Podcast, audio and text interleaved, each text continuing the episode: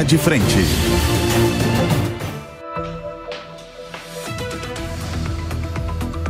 Olá, sejam todos muito bem-vindos. Está começando aqui o Linha de Frente desta quinta-feira, dia 28 de dezembro. Eu sou Nelson Kobayashi e nos próximos, dia, nos próximos dias estarei aqui com vocês durante as merecidas folgas do nosso querido Fernando Capês. E comigo nessa mesa hoje, meus amigos Diego Tavares, Felipe Monteiro, Davi Andrade e Mônica Rosenberg. Meus amigos, a gente já começa com o assunto do dia porque hoje o ministro da Fazenda, Fernando Haddad, anunciou algumas medidas para avisar justamente a arrecadação para o próximo ano. Uma resposta, na verdade, ao Congresso Nacional com a decisão de desoneração da folha de pagamento para alguns setores. O ministro da Fazenda, Fernando Haddad, anunciou uma reoneração gradual da folha de pagamentos e, segundo ele, a ideia é isentar de pagamentos a cota patronal o, o primeiro salário mínimo que o funcionário receber. Vamos acompanhar. Estamos encaminhando para o Congresso Nacional uma reoneração gradual. Está sendo analisado setor a setor. Vocês vão ter oportunidade depois de conhecer o texto. Foi feita uma análise setor a setor. A reoneração é gradual.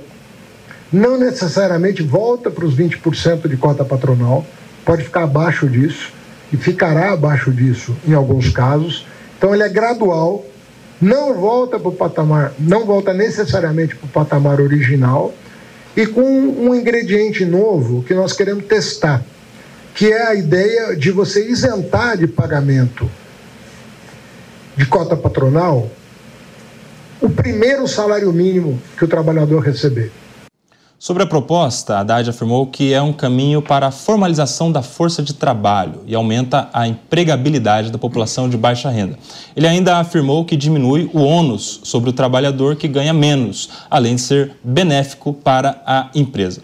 Vamos começar entendendo aqui em que contexto essa medida foi anunciada. A gente vê que o governo está buscando, em especial por força do ministro da Fazenda, o Fernando Haddad, alcançar aquela ideia de déficit zero, uma meta muito difícil de ser alcançada e que só vai ser possível ou, ou de, de alguma maneira viável se o governo arrecadar muito e agora está nessa é, nesse esforço de conseguir esse aumento de arrecadação de alguma forma. E, claro, essas três medidas vêm exatamente nesse contexto. Quero começar aqui com o nosso Davi Andrade, que é advogado, tributarista. Explica para a gente essa questão da compensação, para a gente entender, ô Davi. Meus prazer, boa tarde, boa tarde a todos. Um prazer novamente estar aqui, é, nessa presença dessa mesa ilustre e com essa grande audiência da Jovem Pan.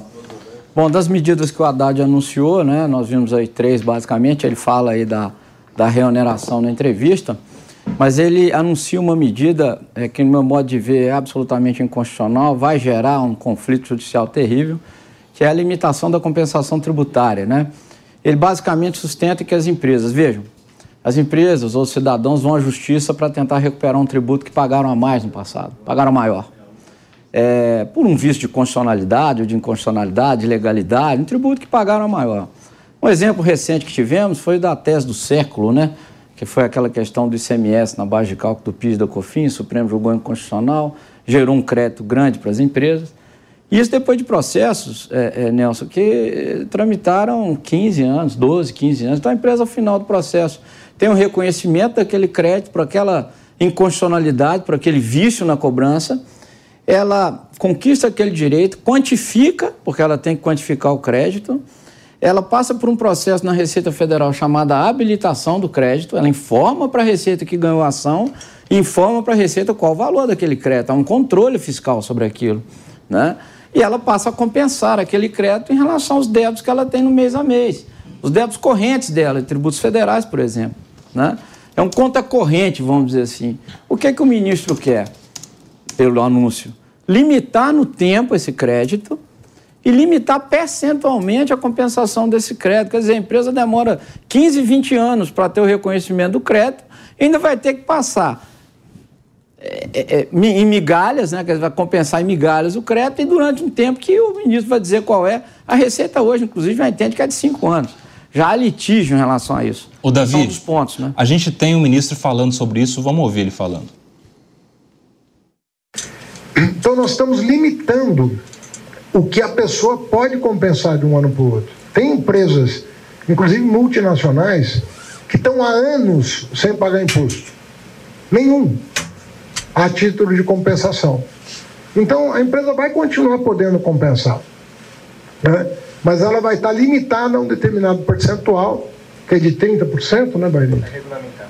É, vai para regulamentar. Vai ficar limitado a um determinado percentual para que a Receita tenha condições de planejar o resultado primário do ano com alguma garantia de que as suas projeções vão se confirmar.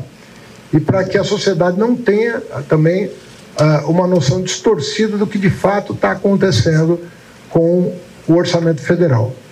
Ô Felipe Monteiro, quero te ouvir, meu amigo, porque essa ideia da compensação parece ser muito justa. Você deve para o Estado, o Estado deve para você, ficar elas por elas e aí você resolve a questão da dívida. E o que o ministro está propondo é uma limitação nessa compensação. Você não pode compensar tudo.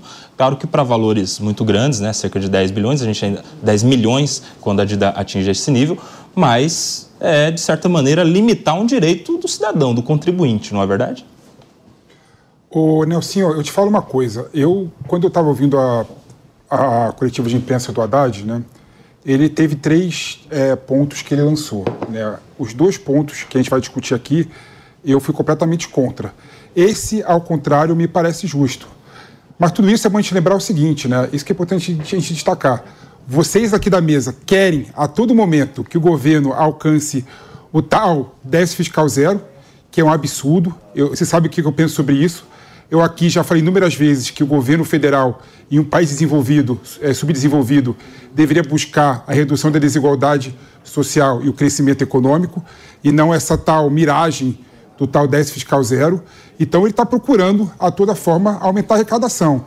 E o que eu acho engraçado é que muitas pessoas acham que é simples você reduzir o custo da máquina pública. Isso é uma outra conversa fiada. Mais de 90%, mais de 90% da, do, da despesa pública é verba vinculada, não é?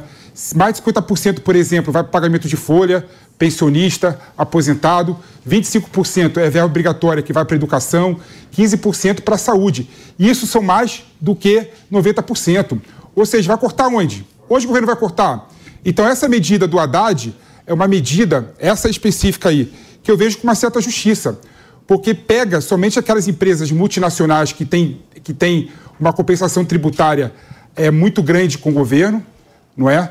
E consegue fazer com que as empresas continuem podendo compensar, ou seja, não vai perder o direito à empresa, no entanto, vai poder compensar somente 30% por ano. É muito justo. Tem empresa, tem empresa por exemplo, multinacional que, que fatura bilhões, bilhões, bilhões e tem uma compensação de 6,5 bilhões de reais, uma empresa só. Essa régua não que tá não paga lei. Que não paga tributo há mais de 5, 6 anos. Não é?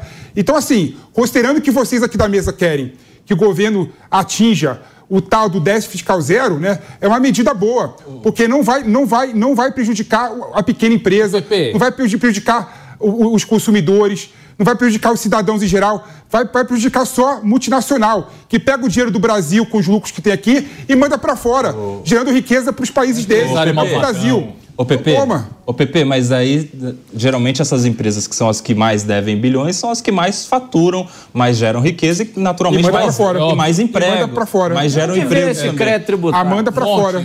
Fala, Diego. Pelo amor de Deus. Quem vê o Felipe Monteiro falar pensa que a nossa dívida pública é composta daquele crédito, igual o, o, o empresário toma no, no, no, banco privado, porque no BNDES só acha o crédito amigo do rei. Parece esse empréstimo que o empresário toma para financiar a infraestrutura da própria atividade. Você sabe para onde está indo o nosso dinheiro público? É para pagamento de emenda parlamentar. Não é o, o dinheiro que o PP está falando. O pagamento de emenda parlamentar. O, o Haddad está buscando não é para investir na, na, na, estrutura do país. Não é. Nós mesmos noticiamos aqui, foi retirado dinheiro do PAC para pagamento é de emenda. O PAC é onde estão ali as obras que supostamente vão contribuir para melhorar a infraestrutura do país. Está tendo corte do orçamento para pagar emenda para deputado fazer praça, fazer campinho de futebol lá no seu reduto eleitoral. Então, essa falácia do PP de que, olha, o Brasil precisa investir em infraestrutura, eu concordo. Eu trocaria a busca. Eu, eu, eu trocaria a busca do déficit zero pelo investimento público, mas não é o que está ocorrendo, não é o que vai ocorrer. E outra falácia, esse negócio de que, olha, é justo limitar é, a, a, a, compensação do empresário. Pelo amor de Deus, esses, esses processos tributários, tá aqui o Davi Andrade, um advogado tributarista, pode confirmar essa informação. Eles duram cerca de 15, 20 anos. O empresário fica judicializando uma questão por esse tempo todo, depois que ele atinge o crédito, muitas vezes do imposto que ele já recolheu a maior, ou que ele nem deveria ter recolhido, ele é obrigado a aguardar mais um prazo gigantesco para compensar esse imposto. Isso é inconstitucional por si só, viola coisa julgada, enfim, é um completo absurdo. É muito mais fácil, Pepe, você concordar com as duas outras medidas, que aí sim estão alinhadas aí com a ideia do governo de aumentar a arrecadação ao invés de cortar gasto, do que com essa primeira, que na minha opinião é a mais absurda Você, de todas. você tá, você- não, posso fazer um complemento? Porque Vai. eu tenho, que fazer porque o, o Diego ele viajou aqui na maionese. Ah, eu. Fala, Primeiro é o Pepe. seguinte, primeiro é o seguinte, parte das emendas parlamentares, Diego, se você não sabe, está dentro da verba carimbada. Existe Tá. dinheiro, por exemplo, da saúde, por exemplo. 53 milhões por deputado. Ex- Existe, existe dinheiro, por exemplo, da saúde, por 50 exemplo, que está alocada. Cabia ao total. Total. Escuta, es- escuta com essa informação importante para você não pa- parar de falar, Claro. falar besteira nesse, nesse ponto específico. Já- Existe tá jogando- verba. Já existe, tá jogando baixo, hein, pessoal? exi- existe verba, por exemplo, no Ministério da Educação, verba no Ministério da Saúde, que são alocadas para fins de emenda parlamentar. E esse valor está dentro da verba carimbada de 25% e 15%, que é uma verba vinculada da União. Então, quando você fala que os 55 bilhões de reais destinados às emendas está fora da, da verba carimbada, não é verdade. Está dentro também. E, ou seja, e a emenda parlamentar é um instrumento que o Poder Executivo e Legislativo tem de colaboração para os dois poderes formularem políticas públicas de forma conjunta. Um quarto do dá pra déficit ser, dá para ser, brasileiro é- dá para é- ser, é pro dá legislativo ser, executar. Dá para ser, dá para ser, dá para ser feito a emenda O parlamentar. pessoal um reclama muito, um reclama instrumento- muito que nós temos um judiciário que quer legislar, mas nós temos um legislativo que quer executar, Executar, o outra, orçamento. e outra, e outra, e outra- Exatamente. mas- Vamos ouvir, o- é- vamos ouvir o PP Mas isso é aqui. importante, cara. Porque assim, vamos lá, gente. é, A, a- a base de toda, a base de toda, de toda a formulação da relação do poder executivo com o poder legislativo é exatamente isso. Quem faz o plano orçamentário são os dois poderes juntos, de forma conjunta. Poder Executivo e Legislativo. E a emenda parlamentar é uma forma legítima e democrática do Poder Legislativo ajudar o Poder Executivo na formulação de políticas públicas.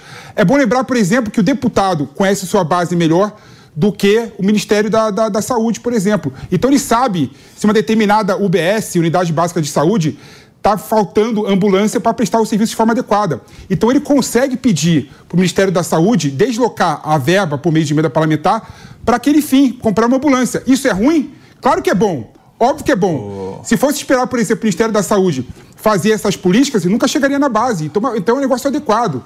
E você é o seguinte: a compensação é uma questão administrativa. Administrativa, não é questão por meio de, de, de decisão judicial. O Poder Judiciário foi que tem que compensar que, que, que, que o, o contribuinte tem ganho na causa, mas a forma de você pagar é uma questão administrativa. E por ser uma questão administrativa, o Poder Executivo pode regular de forma diferente. Então é justo. Executivo pode é justo, desculpa. o enriquecimento Escuta. ilícito, né? Vamos trazer a Mônica aqui. Ô, Mônica, bola no chão aqui. O PP está falando que a, a- a emenda parlamentar é um instrumento democrático de participação do parlamentar que sabe as dificuldades da sua base, mas justifica a gente quase dobrar o valor de emendas parlamentares de um governo para o outro, porque a gente está com os valores que estão no orçamento passando dos 50 bi para 2024. Fala, Mônica. Eu, pessoalmente, não gosto da forma como a emenda parlamentar funciona no Brasil, porque ela, é- ela foi transformada em moeda eleitoreira, mas acho que a gente não pode se perder da discussão que a gente estava fazendo aqui das medidas sugeridas hoje pelo ministro Haddad. Porque se a gente for entrar na discussão das emendas, dá para passar o programa inteiro discutindo isso. E eu reparei uma coisa que foi dita tanto pelo ministro quanto pelo PP, meu querido, que foi que as empresas multinacionais estão aí, vão receber milhões em crédito, bilhões, estão mandando dinheiro para fora. E é importante deixar claro que, primeiro, crédito fiscal é dinheiro que o governo deve para a empresa. Exatamente. Então, a empresa tem todo o direito de receber isso. Não é que ela está pegando um dinheiro que ela não tinha que receber. E que quando a gente está precisando de investimento estrangeiro, precisando atrair empresas de fora que venham investir no Brasil, fazer alguma coisa onde o principal citado são as empresas multinacionais, é muito ruim. É. E um detalhe, né, o Davi, quero que você complemente, porque quando o cidadão deve para o Estado, é dívida ativa, é execução fiscal, é penhora de bens, nome sujo, é proibição de participar em qualquer Licitação, contrato com públicos, administração pública. Tipo, é um leão. É. Mas quando é o contrário. Para devolver? Aí é um processo que vai até a última instância, porque o Estado recorre. Todos né? os instâncias. Recorre, tem Todas inclusive o recurso automático da primeira para a segunda instância. Exato, exato. Então já é um processo demorado e depois que é garantido que você ganhou uma ação com trânsito em julgado e tal, você vai para a fila do precatório. Exato. Então a compensação tributária é uma medida de justiça. Justiça. Que, de alguma forma, coloca em pé de equilíbrio esses dois entes que já estão, é, historicamente, em desequilíbrio, né? um com muito mais força que o outro, não é isso? Exatamente. Aí eu indago. Uni... Você disse muito bem, né? Só a União, por exemplo, ela cobra do contribuinte em tranches também, em 30%. Ela vai, cobra 30%, depois cobra 30%, depois cobra 30%. Não, cobra tudo, 100%, com honorário, com custa, né? com despesa de processo. Agora, o contribuinte, vamos deixar bem claro uma coisa aqui, nós estamos falando de créditos tributários reconhecidos por decisão judicial, gente. E aí a União vem e quer mitigar a decisão judicial, dizendo que não, você não tem direito a 100, você tem direito a 100, mas é em tranches de 30%? Isso é administrativo? Quer dizer, a coisa julgada no Brasil já não vale mais nada. Tem uma decisão judicial que determina que o contribuinte tem o direito àquela compensação, né? a compensação, e vem o governo e fala, não, vou te devolver, mas vou devolver em suaves prestações. Ora, gente, se isso não é a institucionalização do enriquecimento ilícito pelo Estado, porque nós estamos falando de tributo que foi pago indevidamente, a empresa pagou a mais. Se ela pagou a mais, a União, o Estado ou o município usou daquele dinheiro indevidamente no passado. Tem que devolver. E tem que devolver em 100%. É por isso que no Brasil a gente vive essa grande mentira né, de restituição de tributo, de não cumulatividade. Nós vamos ver essa reforma tributária aí. Né? É isso. O governo pode fazer o que quiser, gente. O- O, Estado, o, o- contribuinte que se dane. Pagou a mais? Não, paga, não tem problema. Vou te devolver, mas devolver quando eu quiser. de pagar E da é que forma como eu Estado, quiser. A forma Fala, de pagar Pepe. quem decide é o Estado. Não, quem decide de não. pagar- Quem decide é a Claro. justiça numa É, quem decisão decide é o judicial. Estado, mas Não, só não, a não, desculpa, não desculpa, Ora você não tá tem uma decisão judicial. Peraí, não. peraí, errado, vamos ouvir o... Que coisa isso? julgada, Você Pepe. tá errado. Coisa julgada não vale mais nada. Fala, a coisa julgada fala que o. Eu tenho direito a um crédito para Sim, compensação tem direito. Não, não, não, não, não, não. Vamos ouvir o PP. Vamos ouvir o Mas fala PP. que esse jeito é o crédito. A forma de pagar. Uma coisa que eu acho engraçado, Davi, por que, que você não fala mal daquela PEC do, do, do Paulo Guedes, do Bolsonaro, a PEC do, do precatório lá que, que, que, que fez o, o calotaço lá? É exatamente a mesma coisa. Aí mal, você porque não me bate, aí você não bate no peito. aí você não bate no peito. Não aí você não bate no peito para falar que o governo de lá estava errado. Me perguntaram. E deixou se eu governo. falasse, E deixou pro governo seguinte uma dívida Pepe, de você é. Pepe, você, empresário, você é um Pepe. grande advogado, Pepe. Vamos falar, vamos falar de direito aqui. Você conhece o regime jurídico da administração pública. Você está dizendo que a administração recebe a ordem para compensar esse crédito e compensa como ela quer. Mas a administração pública não faz o que ela quer. Ela faz só aquilo que a lei que a lei determina. Quem Então, decide, quem decide a admi- forma de compensação? A princípio, quem decide a forma a de compensação? A administração tem que seguir o que determina a decisão judicial que estabelece o crédito. Claro. Estabelece o crédito, mas pode pagar o crédito por precatório, pode pagar o crédito Não, por não, não, compensação não, não, não, tributária. Nós estamos falando é assim de compensação funciona, tributária. Desculpa, é assim que funciona. Não, não, Pepe, nós estamos então, falando o governo, de compensação go- tributária. Não, vocês estão Não falando de precatório. Peraí, Vamos- vamos- não fala em cima do outro, quem está na rádio não Tá, entende. Então, só, deixa eu só, deixa eu só esclarecer uma coisa. Vamos colocar a bola- falar.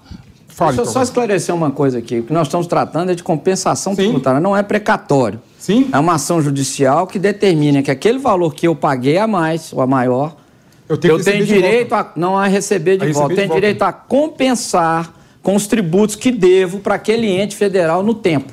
Se eu tenho 10 milhões de reais de crédito e devo um milhão por mês, né? Em, em- em conta de padeiro, eu vou parcelar, em, eu vou, vou compensar em 10. Eu vou deixar de pagar um milhão. O que, que o Haddad está dizendo? Não, você não vai compensar um milhão, não, você vai compensar só 30% Você tem, do não, não, milhão. você tem Não, crédito, Ora, mas bola. você tem que verdade. recolhendo. Não é isso que o Haddad está falando, desculpa. Não é 30%. Você vai, Então- você- então por vamos- ano, vamos por ouvir ano, por ano, notícia Piorou. falsa. Você vai, Piorou, compensar, então. você vai compensar 1 milhão, mais 30% no ano 1, Piorou. 30% no ano 2 e 10% no ano 3, com as devidas correções monetárias. E depois não Ponto, tem mais é nada, crédito. Ou seja, Aí a- agora à luz disso, à luz disso, tá certo ou não, governo? Porque você está tendo a informação errada. Totalmente errado. Totalmente equivocado. Ô, Diego, vamos voltar aqui para outra medida que é muito interessante também, porque fala da reoneração da folha.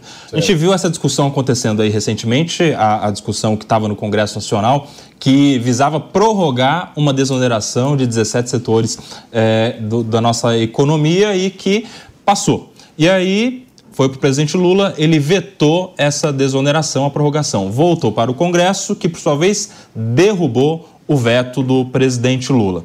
Vem agora o ministro da Fazenda e anuncia uma remuneração gradual da folha. Ou seja, no sentido contrário do que já foi decidido pelo Congresso Nacional. Exato. Mais do que isso, por meio de medida provisória. Só para deixar claro, medida provisória, o dia que ela é editada, ela já está valendo, isso. já tem força. Ela não é como um projeto de lei que precisa ser aprovado para só depois começar a surtir os seus efeitos. Isso não é, de certa forma, Diego, uma afronta ao Poder Legislativo a sua decisão de recentíssima de derrubar os vetos do presidente? Eu vou além, Koba. É, é, uma verdadeira afronta à democracia, porque nós sabemos que a democracia ela, ela é exercida de uma forma muito mais plena no âmbito do Congresso Nacional, que é onde nós temos debates, onde as leis são editadas, enfim, através da conversa, no, dos debates nas comissões, no debate na plenária. Quando o ministro Haddad pega uma decisão que acabou de sair, decisão quentíssima do, do Congresso Nacional, de derrubar o veto do presidente Lula, no sentido de é, permitir a, a, a, continuação da desoneração da folha de pagamento, diz: opa, peraí, vamos, a partir daqui, vamos começar, vamos retomar esse movimento e reonerar é, a, a, folha de pagamento por uma medida provisória que, como você disse, é, é um ato unilateral que passa a valer ali a partir da sua edição. Enfim, evidentemente que ele está é, puxando, está estreitando aí, está está tá arrochando a corda nesse conflito que está ocorrendo entre os poderes ultimamente aqui na nossa federação. Outro ponto muito importante, aí falando da medida em si. É, eu, particularmente, eu sou muito contra é, esses benefícios que são dados a determinados setores, é, de, enfim, independente da atividade. Eu, eu, sou lá do ABC, você sabe, nós temos o exemplo lá da indústria automobilística, que está recebendo seus subsídios aí há mais de 75 anos e continua sendo um bebezão que precisa é, de, de todo esse cuidado do Estado.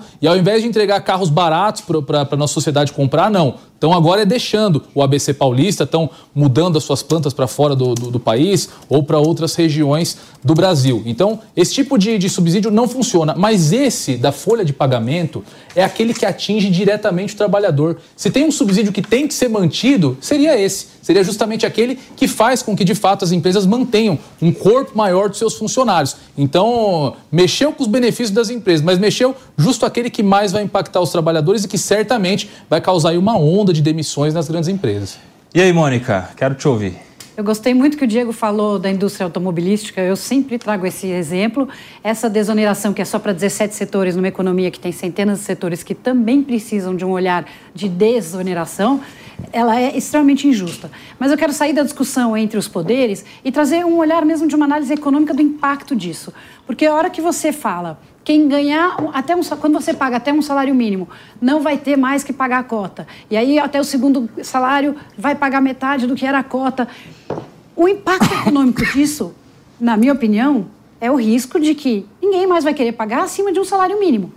Aí você está arrochando, empurrando os salários todos para baixo, num país em que nós precisamos que as pessoas passem a ganhar mais do que um salário. Claro que tem gente que não ganha nenhum, tem gente que está na informalidade, mas uma medida que estimula que o, que o empregado fique no um salário mínimo, a meu ver, não é saudável. Exato. Eu preciso entender melhor. Não sei se vai valer para todos os setores ou só para esses 17 que estão sendo aí agora desonerados. Precisamos entender melhor. Mas é, os, as implicações de longo prazo disso podem ser muito perigosas. Verdade. Ô, Pepe, quero te ouvir a respeito dessa reoneração da folha gradual por meio de medida provisória, ou seja, um ato unilateral do Poder Executivo, logo depois do Congresso Nacional ter derrubado os vetos do presidente. É, essa medida, o, o, Kobayashi, eu não concordei com ela não. Né? Eu até concordo um pouquinho com o Diego, que a Mônica colocou aqui. Ô, louco. Eu acho que realmente os 17 setores é, que têm a desoneração da folha de pagamento são os setores que mais empregam né, no Brasil. E, na minha opinião, é, o efeito da remuneração da folha, mesmo de forma parcial e gradual, será muito sentida pelo setor. É bom lembrar, por exemplo, que há estudos que mostram que com a desoneração da folha aumentou em 10% o emprego né, desses setores e aumentou também o salário dos trabalhadores dessas empresas, desses setores, em cerca de 20%, ou seja, foi uma medida boa. Agora, é bom lembrar também que no Brasil, todo mundo faz política a tal política do puxadinho, né? Ah, vamos é, dar um pouquinho de subsídio aqui, desoneração da folha aqui, desoneração do diesel ali, e não pensa no macro, não é? é quando o Bolsonaro aprovou a reforma previdenciária, que foi uma boa coisa para o Brasil, ele previa que uma parte dos valores que financiariam o sistema de previdência social viriam da reoneração da folha. É, ou seja, é, o sistema previdenciário desenhado pelo governo Bolsonaro na reforma previa que o governo federal iria arrecadar mais dinheiro né, por meio das cotas pat, é, patronais para financiar o sistema. É, ou seja, essa medida do Congresso Nacional, de certa forma, atinge o cerne da reforma que, que Bolsonaro aprovou. É? Então, esse é, um, esse é um ponto que a gente tem que discutir de forma clara e de forma é, é, profunda. Não é? Até que ponto o Congresso pode de, é, redesenhar o sistema que foi desenhado lá atrás com Bolsonaro. Isso é um absurdo, isso é um absurdo. E é bom lembrar também que o governo federal poderia muito bem judicializar essa medida. E até estava imaginando judicializar essa medida, porque realmente, quando você cria despesa, você é obrigado a mostrar de onde vem a receita para fazer frente à despesa, não é? E o Congresso Nacional não fez isso. Ou seja, tem um prato cheio para judicialização. E o Haddad resolveu apostar no caminho do meio, né? apresentar um novo, uma nova medida provisória que vai trazer discussão de volta para o Congresso. Agora, se isso é afronta a decisão do Congresso de anular o veto do Lula ou não, é uma outra questão. Seria um terceiro turno, né? Porque já, já discutiu, de, tornou lei, foi para sanção, teve veto, veio o veto, derrubou o veto e Exato. ainda assim é uma insistência nisso. O, o, o Davi, você é conhecido como Milley, Ar... Milley Mineiro, né? Que é liberal, você é fã do Milley.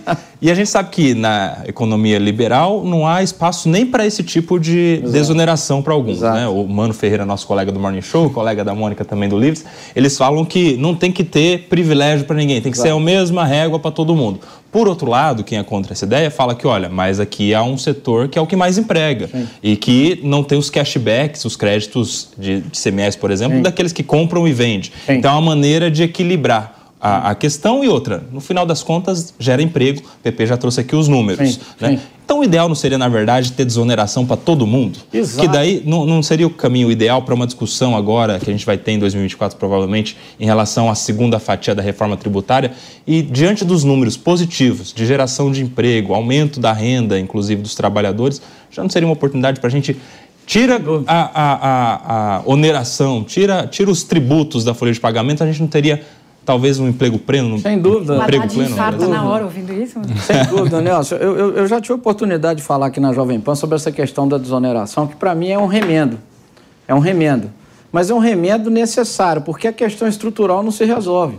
É, qual que é a questão estrutural? Hoje, para cada real que se paga para o empregado, 96 centavos se traduzem em tributos e em reflexos, tributos, em reflexos trabalhistas décimo terceiro, férias, texto constitucional de férias, etc. Então, para cada real são 96 centavos gastos pela empresa. É, os 17 setores abrangidos pela desordenação são os 17 setores que mais empregam. O que, que eles fizeram?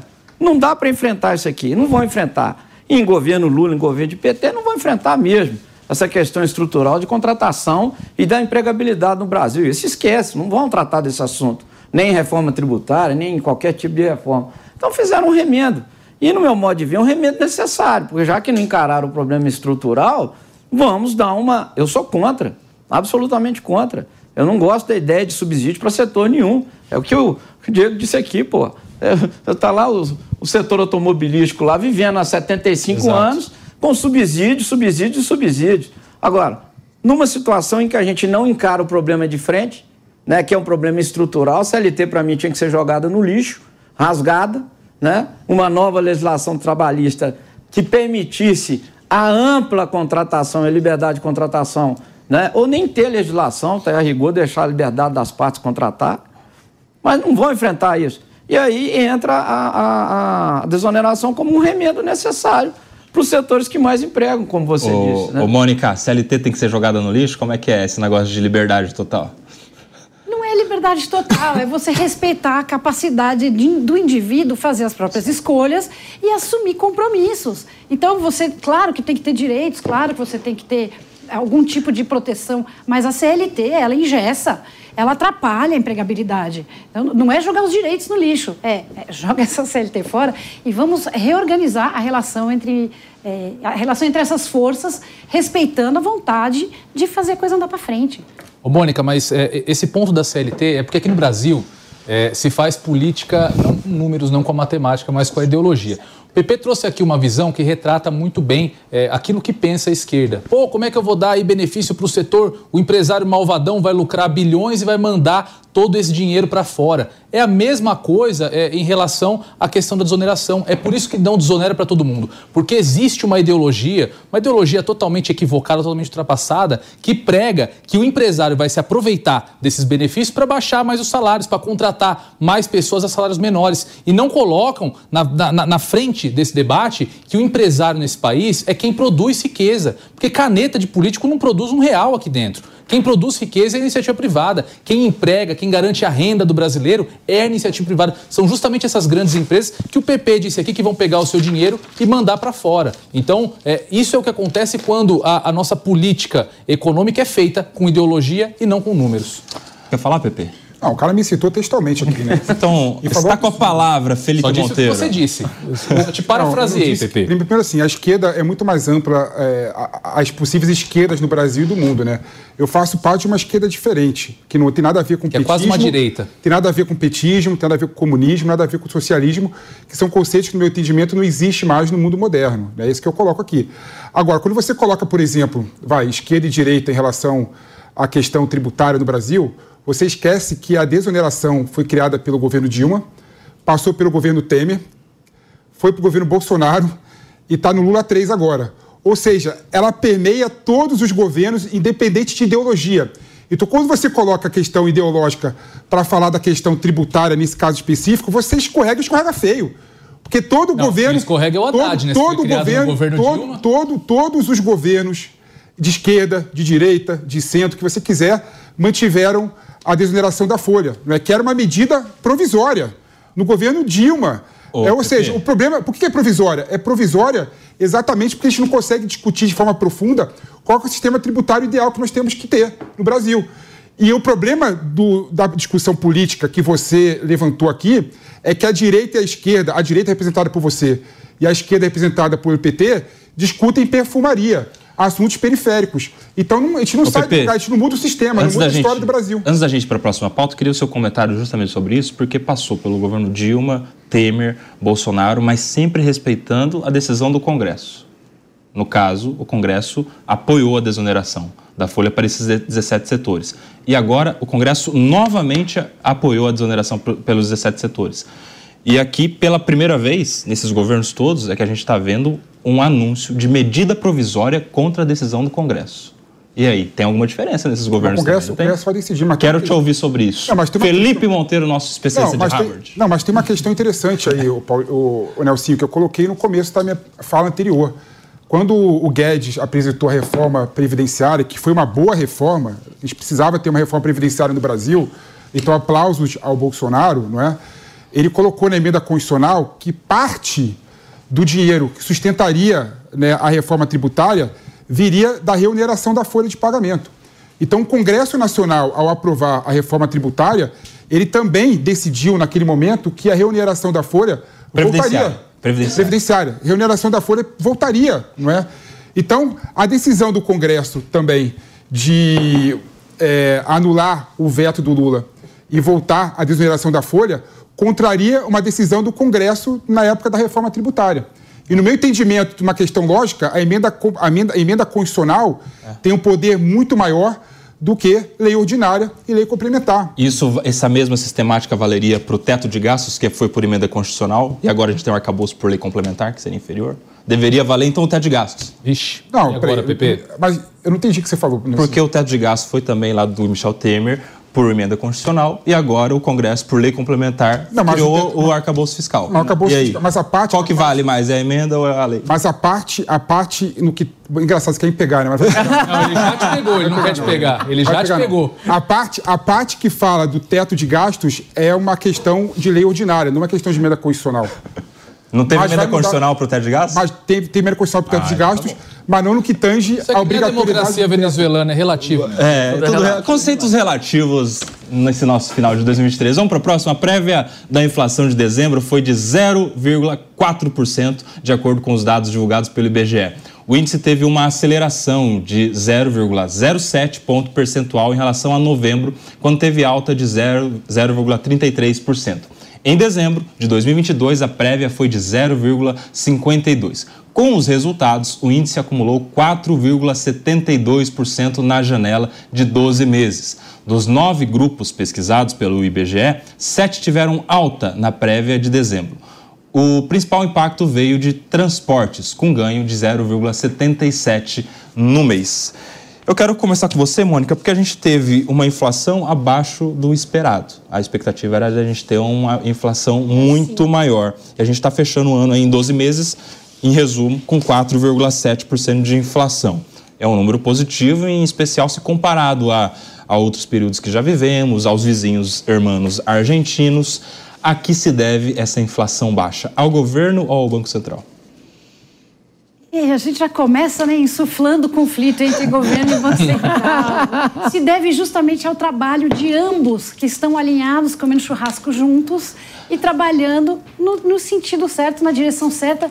E o principal, inspirando confiança no mercado, inspirando confiança. As pessoas estão voltando a acreditar. E a hora que isso acontece, desacelera, o terror passa, e aí a gente começa a ver resultados positivos de uma inflação que ficou abaixo do esperado. É uma boa notícia. E aí, Diego? A Mônica é muito gentil, ela é uma conciliadora. Olha, palmas para o presidente do Banco Central, para o Campos Neto, que não cedeu à pressão, não cedeu às ofensas, inclusive pessoais, que recebeu de membros desse governo e não permitiu que se fizesse política com a taxa de juros. Porque foi justamente essa gestão é, comprometida, uma gestão pragmática do Banco Central, que evitou que a inflação disparasse. Porque mexer na taxa de juros na canetada tem como principal resultado a inflação. Então, se nós temos hoje um resultado melhor que o esperado, zero para o governo, que realmente não fez nada para que esse resultado aconteça, e 10 lá para o nosso presidente do Banco Central, que não cedeu à pressão do governo Lula e não reduziu a taxa de juros para fazer política, fez de uma forma pragmática. Aí, Mas vale lembrar, Fala, vale lembrar que o fato de não ter feito nada já é uma boa coisa, deixou trabalhar. Poxa, podia, é o princípio do liberalismo, medo, né? Tinha muito medo do que ele podia fazer, não fizeram. É. Aprovaram a reforma fiscal aprovaram coisas importantes, estão aí acontecendo as privatizações. Então, às vezes, não atrapalhar já é uma grande ajuda. Ô, ô, Davi, essa questão do Banco Central, que é o responsável por manter o valor da moeda, né, e, portanto, combater pressão inflacionária e inflação e tal, isso passa também por uma relação que foi se afinando ao longo de Sim. 2023, né? A gente teve um começo muito conturbado. conflituoso, conturbado, acusações, enfim, e no meio do caminho, aparentemente, houve ali uma harmonia intermediado exatamente exatamente pelo ministro da Fazenda, Sim. Fernando Haddad, Sim. que aproximou o Lula com o Campos Neto. Sim. Isso aí é um ponto para o ministro da Fazenda? Eu acho que nesse ponto, sim, ele desempenhou um papel político importante, porque havia um conflito terrível, né? Pelo menos no começo do governo Lula, acusações muito graves, né? Chegavam até a ponto de, de ofensas pessoais entre é, dirigidas ao presidente do Banco Central, que para mim desempenhou um papel extraordinário no controle da inflação, né? E o Haddad realmente teve esse esse esse ponto positivo na construção política dessa ponte, né? Entre, entre Lula e, e Campos Neto. Eu, eu, eu, só coloco uma dúvida, assim, sabe? Mais uma dúvida mesmo, não sou economista, né? Tô, tô lá indo no supermercado todo dia, todo dia não, uma vez na semana. Essa inflação é inflação real mesmo, gente? É a inflação que dói no bolso do trabalhador? É ela mesmo? É 4,74 mesmo? Eu fico perguntando isso porque a gente vê em rede social, a gente vê é, no supermercado, a gente vê o cara, pô, o arroz subiu, não sei quanto, o feijão não subiu. Quer dizer, a inflação que dói no bolso do trabalhador é essa? De quatro. Eu não estou colocando em dúvida o número, não. Estou colocando aqui mais um ponto para discussão mesmo. Essa inflação é inflação real? É aquela que dói no bolso do trabalhador mesmo? Daquele que vai lá no supermercado com salário mínimo, dois, né? Fazer a compra dele do mês. E aí, Felipe Monteiro, a inflação de 4,7 dói no bolso do trabalhador? Toda inflação dói né, no bolso do trabalhador, mas é bom lembrar que nós estamos vivendo um mundo que tem por regra taxa de juros alta e inflação alta. Infelizmente, o mundo hoje em dia é assim. E o Brasil, com uma inflação de 4,72%, é uma das menores taxas de inflação do mundo atual. É? Então, realmente, você vê que é uma, uma notícia boa. E o que eu acho interessante, eu vejo a, a deferência da direita para o presidente do Banco Central, o Campos Neto, mas é bom lembrar que esse ano, que é o último ano dele, foi o primeiro ano que ele atingiu a meta de inflação. Ou seja, os últimos três anos que se passaram, o Banco Central falhou completamente em buscar a meta de inflação que com aquele plus que tem, aquele máximo que tem, é 6,5%. Ou seja, com toda certeza, o, o, o parabéns não pode ir só para o Campos Neto. E aí eu falo uma coisa que eu acho interessante colocar aqui. O banqueiro do Banco Central do mundo todo sempre busca é, inflação na meta e desenvolvimento econômico. No Brasil, infelizmente, por conta do nosso histórico passado de inflação alta, não é? é o Banco Central só busca a taxa de inflação baixa e taxa de inflação na meta. Isso é um, é um erro. É um erro. Oh. É um equívoco total. Ô, né? Mônica. Não dá para concordar com isso. Eu quero te ouvir a respeito dessa afirmação do Felipe. Pô, a primeira vez que o, o Banco Central, o Campos Neto, conseguiu manter a meta da inflação, né? Nos últimos anos não conseguiu. Mas a gente tem um detalhe que diferencia este ano dos outros anos, que é um fator determinante para a inflação, que é o preço do combustível. Sim. O preço do diesel, principalmente, que é o que transporta os alimentos maior, é, maior, maior fatia na base de cálculo da inflação. Esse governo mudou a política de preço da Petrobras, saiu da paridade com os preços internacionais e mudou para um sistema que eu, particularmente, até agora não entendi, não sei exatamente qual é a base de cálculo. A brasileira. De, de é. vez em quando a gente vê falando que vai subir, vai abaixar, mas não sei com base é, exatamente em quê tem a ver com essa mudança de preços da política da Petrobras? E a última vez que a gente viu isso, os anos seguintes não foram tão positivos para a empresa, né? Eu estou vendo o Diego ali nervoso para responder, mas certamente que tem, né? A gente sabe que o Brasil é um país onde o transporte de todas as mercadorias é feito de forma rodoviária. Tá mais do que na hora da gente mudar isso e começar a olhar para outras, outras formas aí da gente a, a produção. Mas é, o efeito é direto e certamente essa mudança aí de cálculo fez diferença. Fala, Diego, você quer falar? Não, certamente. É, é, óbvio que você muda todos os fatores da equação, você vai ter um resultado diferente. O preço do diesel, como você colocou, Koba, é, é um fator determinante para que a gente atinja a meta inflacionária. E quando você tem a possibilidade de colocar debaixo da caneta da conveniência política a alteração do valor dos combustíveis, é o que nós estamos vendo agora. O Haddad anunciar que vai reonerar o óleo diesel, mas que mesmo assim não vai ter aumento. Olha, como assim? Se não vai ter aumento é porque, ou de um lado, não vai ocorrer a reoneração, ou se de outro, algum político, por conveniência, para não esbarrar na impopularidade que causa a, o aumento de preços dos combustíveis, vai lá, na canetada, baixar os valores. E como você disse, isso é, é, é o futuro repetindo o que nós já vimos no passado. A maior crise econômica brasileira desde a redemo, da redemocratização ocorreu justamente porque um governo de esquerda tentou interferir nos preços praticados pela Petrobras. A paridade internacional que é praticada no mundo todo e é o que deveria ser praticado aqui porque não existe essa falácia que o Brasil é autossuficiente em combustível. O Brasil importa combustível refinado e quando ele importa, ele está pagando o PPI lá fora. Nós estamos tirando dinheiro do contribuinte mais uma vez para subsidiar preço de combustível para os políticos do PT fazerem ah, política. Então isso vai trazer, enfim, prejuízos ah, enormes para os cofres públicos. Fala, ah, Felipe Monteiro a, a direita, o liberaloide. Essa história a gente é já conhece, PP. Ao invés de você tentar buscar uma logística nacional própria para reduzir o custo do, do diesel, o governo da tá gasolina, como, por exemplo, criar uma indústria de refino, por exemplo, ele vem falar que não dá para você lutar contra isso, porque o Brasil importa, importa gasolina é, refinada de fora. Pelo amor de Deus, Vamos pensar de forma a desenvolver a economia do Brasil. Eu queria você de não, ministro para fazer não, isso. Não, não, não, tá não essas feito. questões assim periféricas. E outro ponto que você esquece é que o preço do petróleo no mundo vem caindo. Não, ao o contrário. Petróleo, não, eu, eu disse preço, aqui há pouco, o preço, pouco, o preço as do obras petróleo. do PAC que garantiriam a infraestrutura do país Ó, estão sendo cortadas, o orçamento falando, cortado. Não, mas, cara, a obra do PAC de, não significa nada. O Brasil precisa de é, é um projeto para refinar é petróleo. petróleo que é, aí nós melhor. concordamos, é um projeto, um projeto melhor. Outra experiência ruim que nós já conhecemos. A questão é a seguinte, Diego o preço do petróleo bruto tem caído, logo permite o governo voltar à remuneração do diesel sem aumentar o preço do diesel. E tem um fator importante, quando você vê a composição do diesel, parte do diesel é o biodiesel, que é, um, é, que é o combustível feito no Brasil de forma natural. Ou seja, é muito mais interessante para o governo, talvez aumentar a taxa de 12% para 15% do biodiesel, diminuir o valor do diesel final e investir numa indústria verde. Ou seja, a política pública de qualidade se faz pensando em todos os aspectos. Fica a dica para o nosso governo aqui, do PP. Pessoal, vamos, vamos entrar num, num, assunto polêmico dos últimos dias aí que envolve as redes sociais. Os últimos dias ficaram marcados pela onda de ataques cibernéticos. O presidente Lula foi ameaçado, um perfil de rede social utilizado é, pela primeira-dama, Janja, foi hackeado.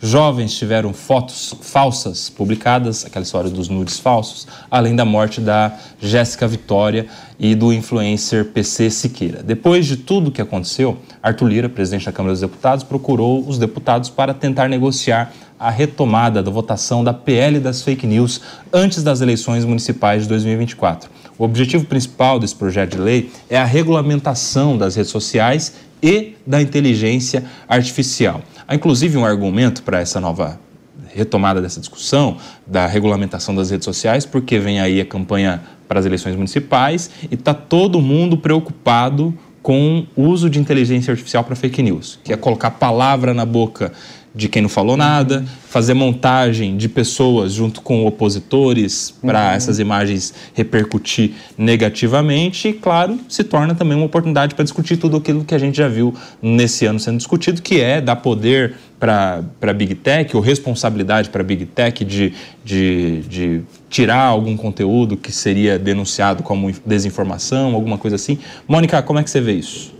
Bom, primeiro eu me preocupo muito em achar que uma lei resolve os problemas, né? A gente, como sempre, acha que ah, vamos fazer uma lei e vai resolver tudo.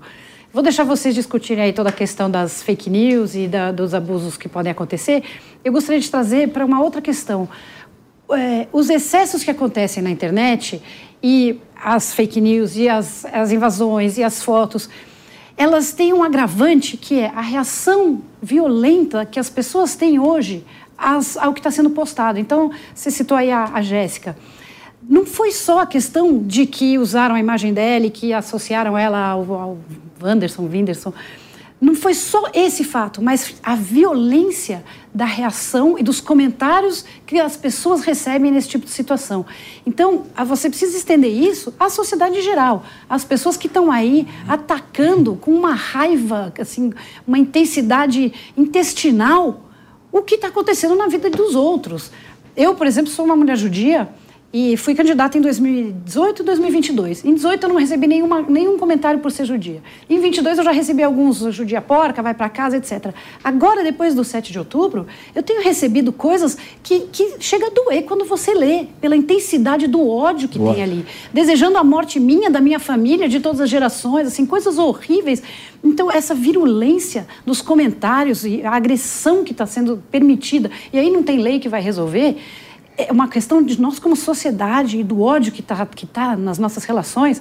Isso agrava tudo o que tem acontecido. Então, mesmo o PC, o PC Farias, eu não sei se não sabemos o caso PC concreto, Siqueira, né? O PC, PC Siqueira. Siqueira esse também é outro. Farias é outro. E é recebido muita raiva. Caso antigo.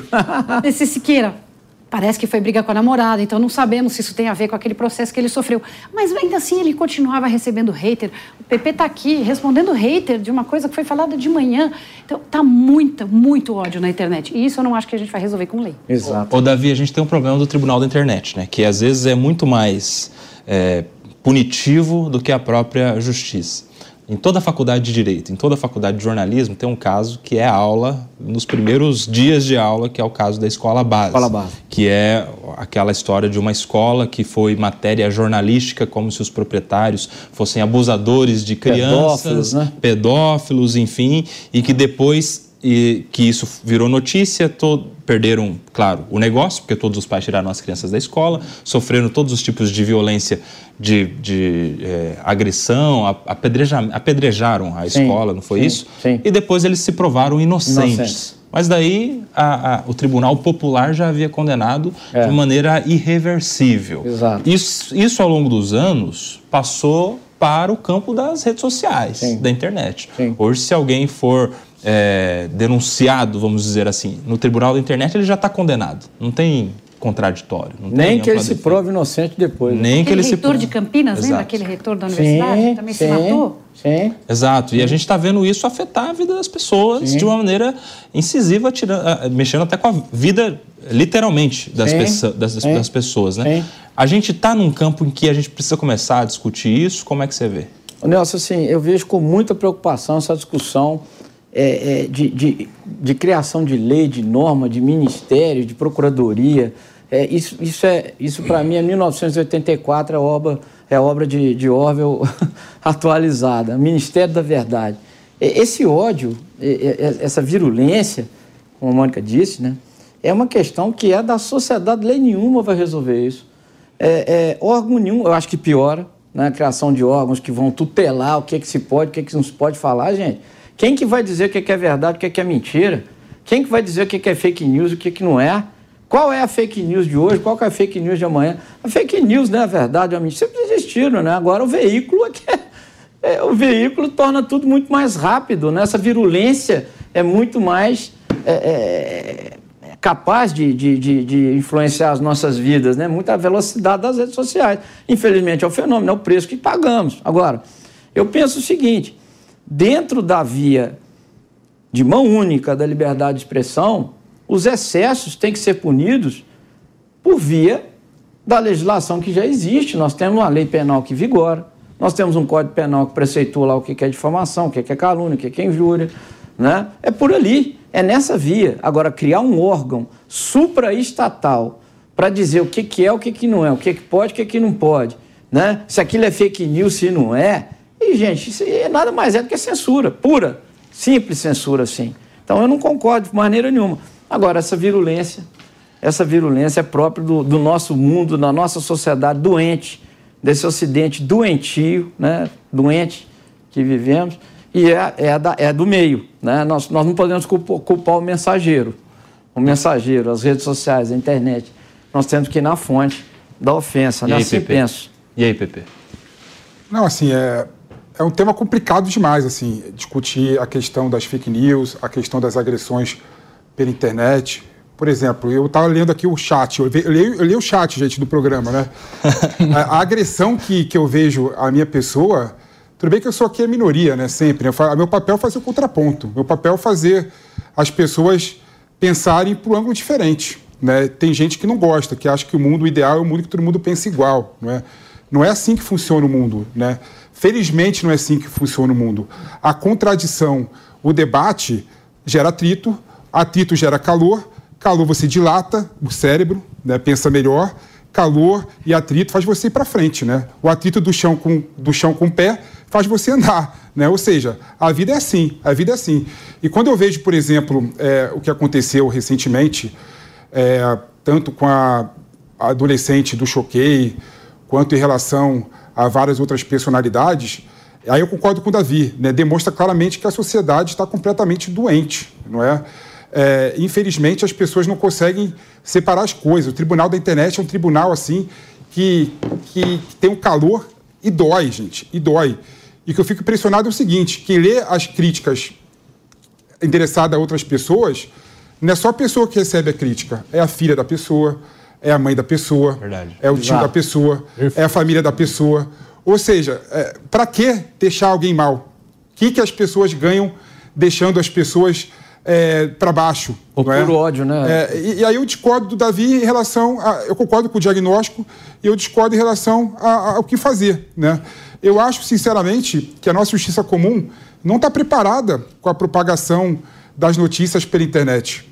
Não está preparada, não está preparada. A gente tem que começar a pensar, sem paixão, uma forma de regular e melhorar a nossa justiça em relação a, a esses crimes. Né? Não, não dá para deixar do jeito que está. Eu fico imaginando, por exemplo, que se a Jéssica, ao invés de se matar, ela tivesse procurado a justiça comum, eu não estou brincando, não. Era possível, da primeira instância, ter demorado alguns dias para julgar a cautelar, a liminar, e o resultado seria a morte dela. Né? É, do mesmo jeito que aconteceu. É, ou seja, a gente tem que ter instrumentos de resolver essa questão de uma forma muito mais rápida e muito mais séria do que o sistema jurídico atual. Então não adianta você achar que a Código Penal de 40 consegue regular a situação atual. Não consegue, não consegue. E o problema é que a questão que envolve as fake news, a questão que resolve, em geral, as ofensas pessoais pela internet, né, gera morte, gera dano. E a gente, como sociedade, tem que discutir esse assunto sem paixão. Infelizmente, a direita fala que é censura, a esquerda quer regular de qualquer jeito, sem discussão, a gente não chega no meio termo. Não tem meio termo, eu pergunto. Não tem como a gente pensar no meio termo, numa solução conjunta sobre essa situação?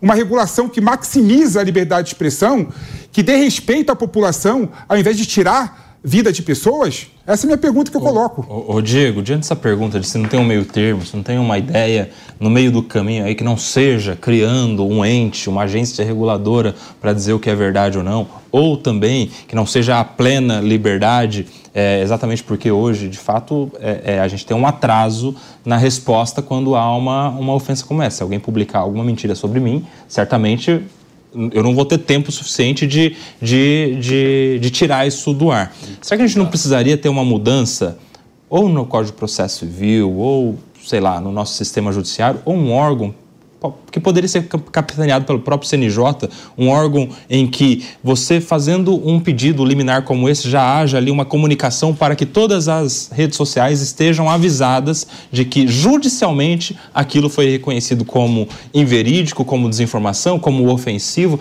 Será que a gente não teria esse meio do caminho do que simplesmente ah, a Big Tech, a, a plataforma é responsável? E aí só sendo corresponsável já está bom para resolver todos os problemas?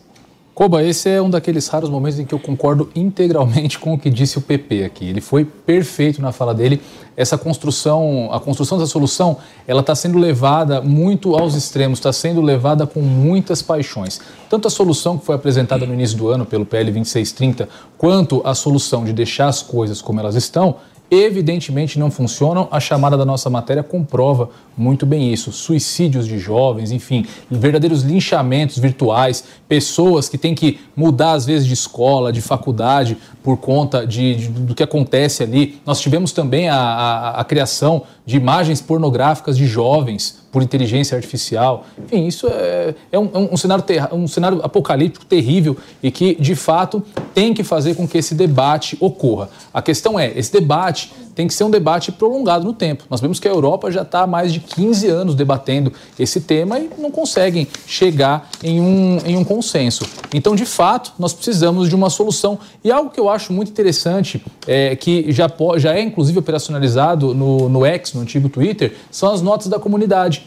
Quando uma notícia ela, é, ela tem um suposto conteúdo falso, os próprios usuários podem denunciar e a postagem vai passar a ser é, reproduzida com uma nota dizendo que é uma possível fake news, indicando fontes. E isso gera o quê? Gera, enfim, uma informação de melhor qualidade que posteriormente pode ser levada ao crivo do judiciário. E aí sim, o judiciário, com toda a morosidade que infelizmente é, é a ele inerente, vai levar aí o, o seu tempo para derrubar a postagem, para conferir uma indenização à pessoa ofendida ofendida, mas isso vai acabar minorando os prejuízos que uma postagem falsa causa a uma pessoa e, de repente, aí, pode evitar casos como esse que nós noticiamos aqui. Aí, Diego, concordo inteiramente com você. Desculpe a parte. Claro, aqui, Concordo inteiramente. É, é numa autorregulação. Numa autorregulação. Era, Isso eu acredito. Era o que eu ia falar, trazendo o caso daquelas. Termina. Pois não, não, pode, pode, é, só, é só isso. Uma autorregulação, eu acredito. Uma suprarregulação, nunca jamais.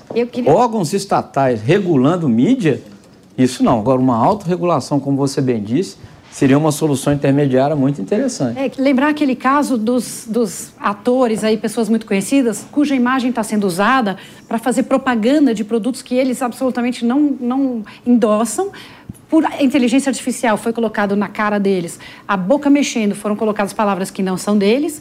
E teve aí, semana passada saiu essa, essa informação, eles estão na justiça tentando tirar mas qual é o problema disso? E aí, por que, que não adianta só você culpar, responsabilizar as big techs?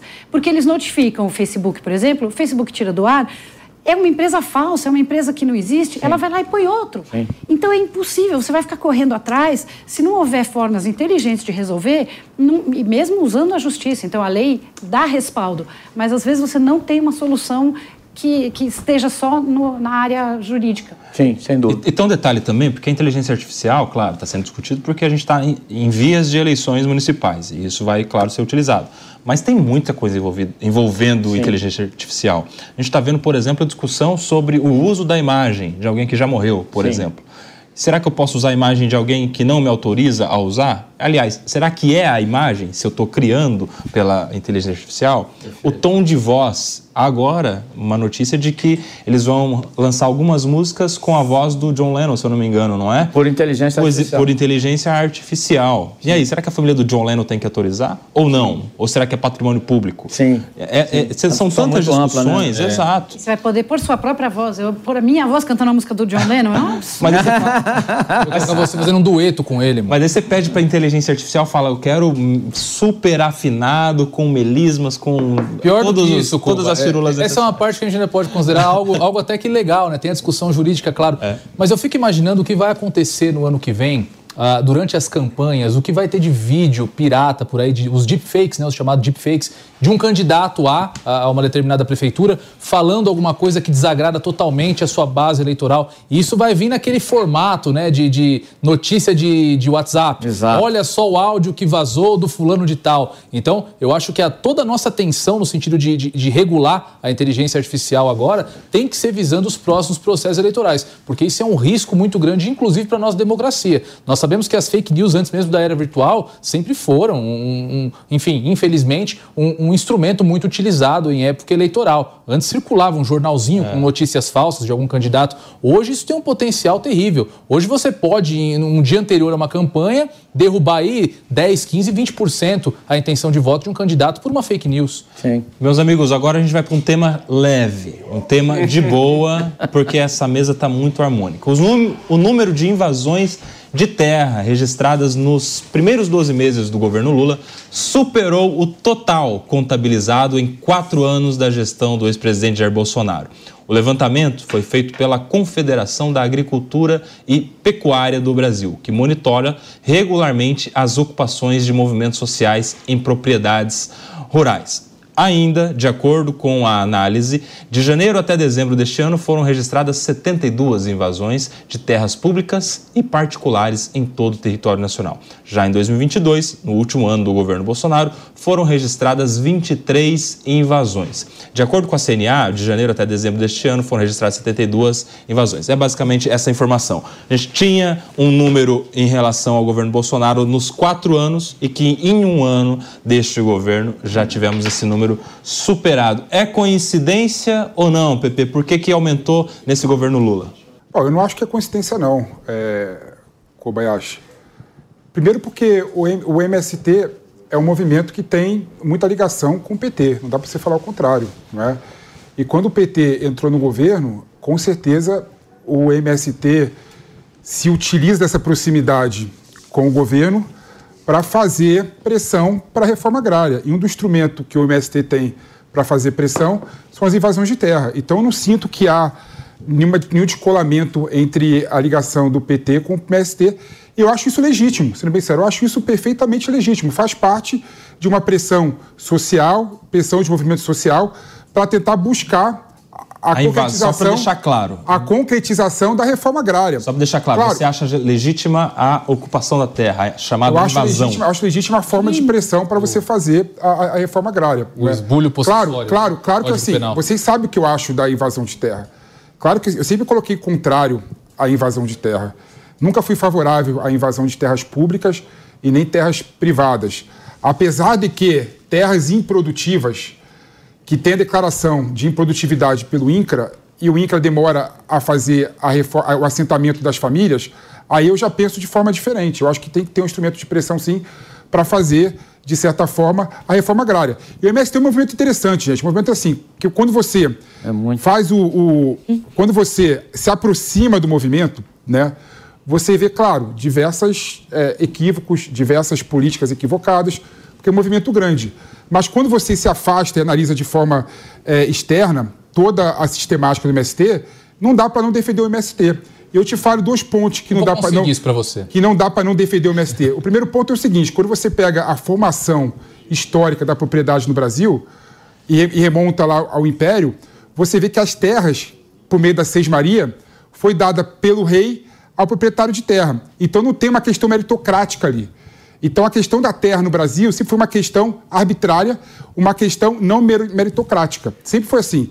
E o segundo aspecto é o seguinte, né? graças aos assentamentos das famílias do MST, que 30% da produção de alimento que chega na nossa mesa, a, a gente come, né? Porque, porque é graças à agricultura familiar que a gente recebe os alimentos na mesa. Ou seja, é um movimento que faz mais bem ao Brasil do que mal.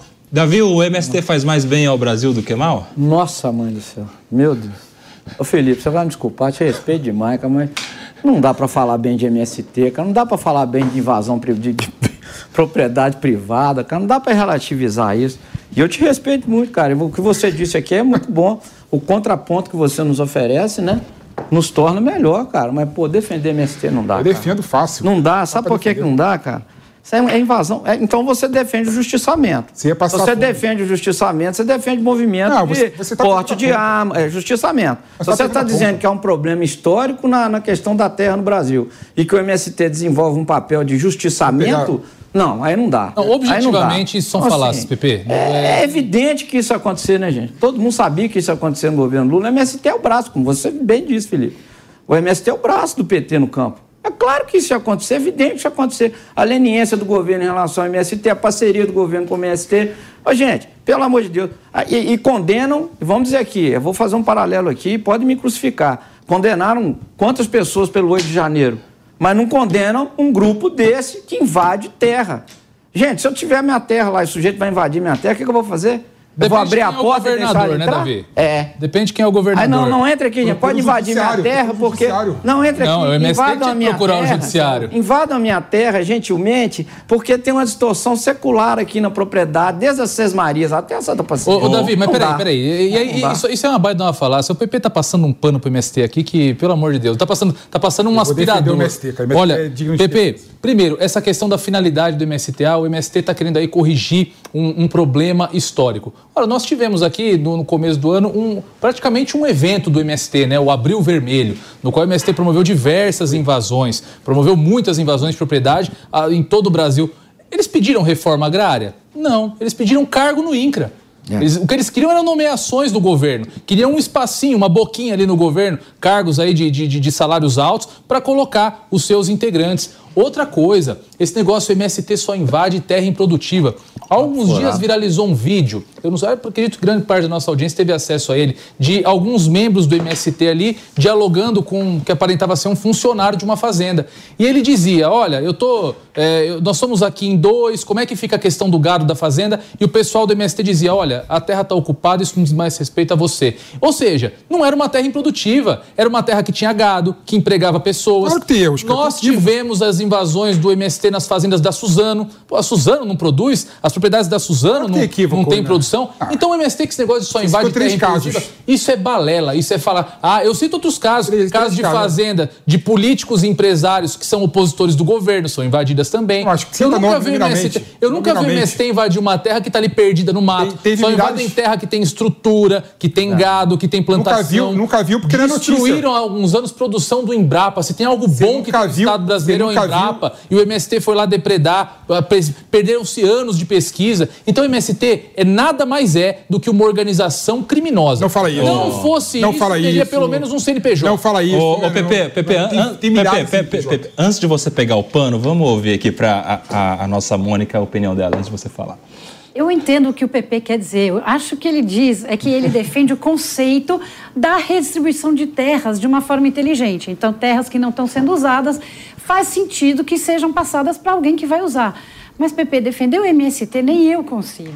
É muito difícil. Inclusive, eu achei muito interessante essa notícia de hoje, porque terça-feira a gente estava aqui no Linha de Frente vendo o STED de passar pano para o governo Lula, né? Porque é, nunca houve tão pouca assentamento, e ele dizendo que entende a demora na reforma. Agora a gente sabe por quê, porque eles estão invadindo ah. aí tranquilamente, muito mais do que antes Agora fez sentido o que a gente... Vai, Pepe, pega o pano, tá contigo. Não, assim, vamos lá, vamos combinar, gente. O movimento, o MST é um movimento muito amplo, que tem tentáculos em todo o Brasil, todos os estados, em vários municípios. Claro que tem várias arbitrariedades. Claro que tem invasões que foram feitas de forma arbitrária, como a invasão, por exemplo, da Embrapa, que, como bem disse o Diego. Mas é engraçado que das centenas de invasões que tiveram, vocês repetem três ou quatro. Mas é suficiente. Ou seja, três ou quatro. Mas uma já é um. Não, é. claro que não. Claro que Bastaria não. Eu, fui três cristão a minha vida inteira, mas eu matei uma pessoa. Bastaria uma. É, é uma falsa equivalência. eu sou um anjo. é uma falsa equivalência, porque você sabe muito bem que o MST tem diversas organizações, é descentralizado, tem várias, tem várias lideranças em vários lugares diferentes. Tem lideranças, por exemplo, que são mal intencionadas. Lideranças como não tem são do lideranças, MST, Pepe. Como tem gente, como tem gente, qualquer organização boas e ruins. Deixa eu te dar um dado Faz objetivo. parte, Deixa eu faz te dar um parte. dado objetivo. Agora o fato é o seguinte, não, só para terminar. O fato é o seguinte, quando você olha o que o MST faz para o Brasil né, e para o mundo, né, o MST foi, foi a instituição que mais doou, por exemplo, para a faixa de Gaza. A instituição que mais doou, por exemplo. terra dos outros é Que fácil. mais, que mais, É, eu não, aqui no Brasil. Aqui no Brasil, o MST, por exemplo, durante a pandemia do Covid, fez uma cozinha solidária que conseguiu levar comida para as pessoas que estavam passando fome. É, ou seja, não dá para você criminalizar o movimento social de uma forma simplista, para não dizer simplória, porque o MST é muito maior do Não que. é movimento social. o- é muito maior do que isso. Muito, muito maior do que isso. O MST, e, e- e o dado que eu coloquei você não refutou. Né? Qual? A agricultura familiar é responsável por colocar comida na mesa de 30% dos brasileiros. não tem nada a ver com o MST, né? Ah, Não aí- tem nada a ver Virou até MST, coral. Aí que Passa a você bola, engana. Nada a ver Vamos- o vamos- Não, só para terminar, porque isso é importante. Aí que Vai. você se engana, Davi. Sabia que, Nada a sabia que a agricultura familiar majoritariamente é formada por famílias que foram assentadas e são do movimento Quem MST? assenta é o governo. Assentadas Não é o Diego, MST. Diego, São peraí. do governo MST. Assentadas são do pelo- MST. Tá bom, Pepe, Não, passa- saber os dados. Vamos- Passou muito Então tá tempo. bom, Peraí, peraí, peraí. um- Peraí, peraí, peraí. Diego e é o depois. Davi. Eles, não sabiam que quando a família é sentada pelo governo, ela continua do MST. É que é obrigada a não continuar do. MST, a terra não é sabe os dados atrelada. lógicos, Ô, Pepe, gente. vamos lá, vamos lá. Vocês não conhecem o movimento. Peraí, peraí. Peraí, não peraí, o peraí. Então eu vou te apresentar o movimento Peraí, agora. peraí, tá? peraí. Eu, eu vou te apresentar o Peraí, movimento. Diego. Hã? Eles não sabiam Eu que tô perplexo agora, quando gente. a pessoa é assentada, eles continuam É uma associação. Não é isso? É, Mas você eu- eu sabe que eu isso posso- tem... Eu posso, eu posso estar no. no- no- Tá. Eu um toque. Ó, mas você sabe, você sabe que isso tem ligação direta com a titulação ou não da terra. Porque se o assentado ele passa a ser proprietário da terra, ele sai do MST no dia seguinte. Não, Só uma posso- pergunta. Então é uma natural, é natural Eu que posso, eles... eu posso morar no meu Exato. apartamento aqui. Então, eu posso é- morar no meu apartamento aqui e ser membro do MST. É- É, é uma natu- associação. O silogismo Tem nada a ver. pelo Felipe é o Perfeito. seguinte: todos os assentados no Brasil são do MST. São sem terra. A maioria. Não, são do MST. Eu falei, eu falei, eu Todos, falei, eu falei todos a os maioria. assentados, Eu falei a toda maioria. a economia Eu falei, eu é, falei, agro- desculpa, eu agro- falei a maioria. Você não consegue Não, refutar o número Não, básico. Você falou todos. Você não consegue refutar o O número cara é, básico. é só é associado Você não MST, consegue refutar o número é básico. Vamos organizar isso aqui. Primeiro vai falar o Diego, depois vai falar Deixa eu o Davi. refutar você, Pepe, porque você está falando que a, a maioria do agronegócio é o pequeno produtor e a agricultura familiar. Verdade, mais de 80%. Mais de 80% realmente do agronegócio é agricultura familiar.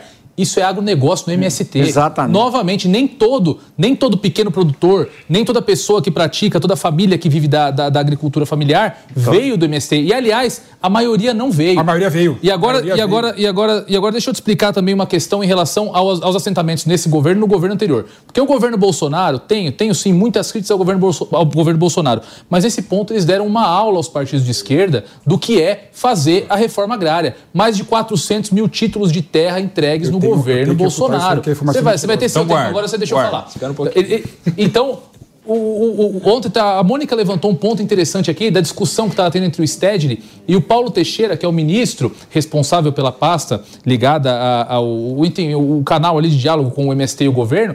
Ele refutou, dizendo que não, esse ano foi o ano que mais foram feitos assentamentos de famílias 7.500 assentamentos de famílias. Então, o MST estava muito calado no governo anterior. Primeiro que não tinha essa moleza de invadir terra e não acontecer nada. É, quando o, o- o movimento chegava ali na porta de uma fazenda, ele era recebido como tem que ser recebido, com polícia, camburão e borrachada. Enfim, porque criminoso é assim que tem que ser tratado. E em segundo lugar, porque as lideranças ligadas à reforma agrária deixaram de dialogar com o MST nesse período para negociar diretamente com o INCRA, porque lá no INCRA tem processo, tinha processo transparente, tinha edital, tinha ordem. Não era essa bagunça, não, que o movimento vai lá, invade, depois vai negociar com o governo quem é que vai ficar na terra, quem é que não vai. Isso é mentira, É, não, isso, não- isso não é mentira. conversa Isso, isso é dado objetivo. E tem- tem um dado Isso é um objetivo. número. Isso é- você, você, eu estou refutando seus números, Não, você tô agora nada, não está não refutando. não foi nada de agricultura os familiar, não Então, nada, não defesa ao. MST, gente, é, é, é impossível. nada, desculpa. refutou o MST absolutamente nada. é atraso, é atraso para o nosso país. É o MST que atrasa a reforma agrária porque eles não se submetem a qualquer processo transparente, não submetem a uma organização que não seja a organização deles. As lideranças deles é que querem dialogar diretamente com o governo e escolher É. para quem vai à terra. Tem um ponto importante. Primeiro, assim, primeiro que o movimento do MST ele foi criado na discussão da Constituição de 88. Só tem a reforma agrária na Constituição de 88 graças ao MST. Então, quando você fala que não há reforma agrária por conta do MST, você está cometendo um erro conceitual clássico. Meu Deus. E outro ponto que você erra completamente. Quando você fala que o Bolsonaro foi o governo que mais assentou, de fato você tem razão. Mas assentamento de família não tem nada a ver com a reforma agrária. Não, não. Quando É, o primeiro é só passo. o primeiro passo. É. o primeiro passo. Reforma agrária é você dar Mas tecnologia, isso não tem nada, né? é você ter uma política clara de passar tecnologia para que, aquelas pequenas famílias, porque o agro hoje em dia, gente, o agro hoje em dia é tecnologia. Uma semente tem tecnologia pra caramba. Você conseguir manusear a terra tem muita tecnologia. PP. De nada adianta você dar um assentamento sem ter uma política pública por trás. Só do dono então da o governo, o governo Bolsonaro falhou, como todos os governos do Brasil em 30 anos falharam com a reforma agrária. Nem o Lula, nem a Dilma, nem o FHC tiveram do uma política, tiveram uma política pública, claro, de reforma ag- agrária. Infelizmente, Ô, Pepe, infelizmente. deixa eu fazer só uma e anotação. desculpa, E desculpa, para de criminalizar o movimento social, Diego. Anotação é do Diego e depois social. o PP, Davi. se você fala que o, o- o assentamento da família, colocar e dar um título de propriedade para uma família não, não, não- não implica em reforma agrária, posso fazer só da família. Deixa eu falar, agora deixa eu falar. Só da família ter, ter uma propriedade, ter ali seus 15, 20 hectares, para que ela possa ir a um banco, tomar um empréstimo para iniciar uma atividade, dando aquela propriedade de garantia, isso já é um baita de um avanço. Quem tem uma propriedade de terra hoje só não vai produzir se não quiser. E, no mais, em, em todo o interior paulista, em todo o interior do Brasil, nessas cidades onde existe produção agrícola, você tem as cooperativas, onde a pessoa tem instrução, onde a pessoa tem acesso a essa tecnologia que você está dizendo. Então, me desculpa, se você dá um título de propriedade para uma pessoa, já não é forma de você fazer reforma agrária, você vou quer o quê? eu vou Quer, só- eu vou eu vou o Estado tem que colocar lá também os uma funcionários para plantar para os acho que é importante colocar. É possível fazer reforma agrária, por exemplo, sem dar título de terra. Ô, PP, um Existe tweet pra instrumentos gente rodar a mesa aqui, vai. Não, é possível. É, é, pessoa- as pessoas têm, têm mania de ter conceitos antigos, né? Ter preconceitos quando vai falar de alguma coisa, né? É possível criar uma forma de reforma agrária sem dar um título de terra. Ô, Existem outras formas de você cuidar da posse daquela terra e produzir. Felipe, Ô, Davi, me explica uma coisa. Quanto mais segurança tiver no título de uma posse sobre, uma, sobre um pedaço de terra, mais segurança para crédito, mais incentivo, né, mais perspectiva do negócio avançar. É, e quanto mais precária, o contrário. Sem não é verdade? Não vale a pena dar título, então, para essa é turma? claro, é o começo da reforma. Sem título não tem reforma. O resto vem depois. Falar que. Só para a- explicar aqui, ó. o- Explica, explica pra turma. Dar título significa tornar aquela pessoa proprietária, Proprietária daquele daquela pedaço de terra. Sem ninguém, Terra. sem intermediário. Até para cooperativa, por Sem intermediário. Exato. Não, se não há reforma tributária sem a entrega da posse da terra, da propriedade da terra. É o começo, é o primeiro passo. é. Se eu não tiver isso, eu não tenho reforma tributária, reforma, reforma agrária. Eu preciso entregar a terra para alguém, dar a posse, dar a propriedade da terra. Isso o governo Bolsonaro fez muito bem. Isso não tem discussão em relação a isso. Falando de terra, falando de terra, olha só, o presidente Lula sancionou com vetos o projeto que acelera registro de agrotóxicos. A decisão foi publicada na edição de hoje do Diário Oficial da União. Foram 14 trechos vetados pelo chefe do Executivo brasileiro. O projeto havia sido aprovado pelo Senado no final de novembro. O texto prevê que agrotóxicos e produtos semelhantes só podem ser usados se aprovados por um órgão federal. A iniciativa fixa um prazo de dois anos para aprovação de novos produtos. E aí, minha amiga Mônica Rosenberg? Pois é, primeiro que vamos chamar as coisas como devem, não é agrotóxico, é defensivo agrícola, porque enquanto a gente não enxergar que a nossa agricultura, para poder alimentar a população da terra daqui a 10, 20, 30 anos, tem que ter mais produtividade, e a gente ficar achando que é pele do veneno, a gente não vai conseguir enxergar caminhos para melhorar o que precisa ser melhorado. A lei brasileira é uma coisa velha, engessada, faz 24 anos que essa lei está tramitando no Congresso, foi aprovada, na Câmara já tinham tirado um um dispositivo importantíssimo, porque o que acontece, gente? Hoje no Brasil nós usamos defensivos agrícolas velhos que já não tinham mais que estar sendo usados. E você não consegue usar um melhor, um mais moderno, que já é usado no mundo inteiro, porque está travado na aprovação dos órgãos federais. Então, a modernização dessa lei é para reduzir a quantidade de produtos, é para torná-los menos tóxicos, é extremamente importante que a gente faça acontecer. E aí vem esses vetos que são puramente ideológicos e que, na verdade, estão fazendo o processo andar para trás. Então, Agora volta a ter que passar pela Anvisa, volta a ter que passar por vários órgãos, quando o que ia acontecer é que o Ministério da Agricultura poderia, se já tivesse sido aprovado em outros países, agilizar o processo de liberação. É importante que a gente tenha acesso aos produtos mais modernos, porque além de serem velhos, são caros. Então, o que está sendo usado na realidade são produtos que sequer têm aprovação. Ninguém olha para tudo isso, a gente fica nessa questão que é veneno, que é agrotóxico e que a gente tem que acabar com tudo isso e não estamos procurando os caminhos de fazer chegar comida na mesa do povo que está passando fome. O PP tem um preconceito com é, esse tema? Sempre que tem algum defensivo agrícola já é tratado como ali com uma certa demonização. Daqui a pouco é perigoso ter uma lei obrigando a ser todos os produtos orgânicos. como é que você vê essa questão? Demora muito. Não, é, cl é, claro assim, é claro que o mundo ideal, gente, é todo mundo comer produto orgânico, agricultura focalizar em produtos orgânicos, sem defensivos agrícolas. Mas eu concordo com o que disse a Mônica aqui. Né? Tem muito tabu em relação aos defensores é, agrícolas. E, com toda certeza, é, para você produzir mais, de modo mais eficiente e respeitando a ambientação que a colheita está, né, que tem vários vermes, tem vários fungos, você precisa do defensor agrícola. Não dá para você ir contra o defensor agrícola como se fosse uma medida de Estado. Pelo contrário, o defensor agrícola é importante porque ajuda a colocar mais alimento na mesa dos brasileiros a um custo muito melhor. Sem defensor agrícola, por exemplo, com certeza a gente ia ter menos alimentos e os preços dos alimentos seriam mais caros. Não é? Então a gente tem que parar com essa hipocrisia de achar, hipocrisia da esquerda nesse ponto específico, é bom lembrar isso, né? por isso que eu, eu sou uma pessoa de esquerda, mas não me vejo como petista, nem comunista, nem socialista, é bom deixar isso claro, porque estou de saco cheio das pessoas falarem que eu sou comunista aqui. né? é, a questão da defensora agrícola é importante para gerar eficiência planta da plantação, da colheita. Então não dá para a gente ignorar esse fato. Não é? Então a gente tem que analisar esse fato sem paixão de forma técnica. Se a tecnologia e a ciência fala que tem um nível adequado, que não causa dano à saúde de, de usar defensor agrícola, eles têm que respeitar a ciência. E a esquerda, é engraçado, a esquerda fala várias vezes né, que parte da direita é uma negacionista da ciência, é uma negacionista. É. Mas a esquerda, quando, por exemplo, rechaça o, defensivo agrícola, ela está sendo também negacionista. Né? Por quê? Porque a ciência permite e a ciência autoriza o uso de agrotóxicos. Ô, Diego, e essa, essa política aí de, de ser um preconceituoso, preconceituoso com qualquer tipo de, de defensivo agrícola prejudica, na verdade, a ponta da linha, o mais pobre, que é aquele que come esse tipo de comida, né? Porque não vai na casa de um pobre que ganha salário mínimo, que vive da cesta básica, não tem alimento orgânico na, na, na mesa dele, né? Ali não eles vai comem... dar para ir na lojinha do MST pagar 40 reais num pacote de arroz. é verdade.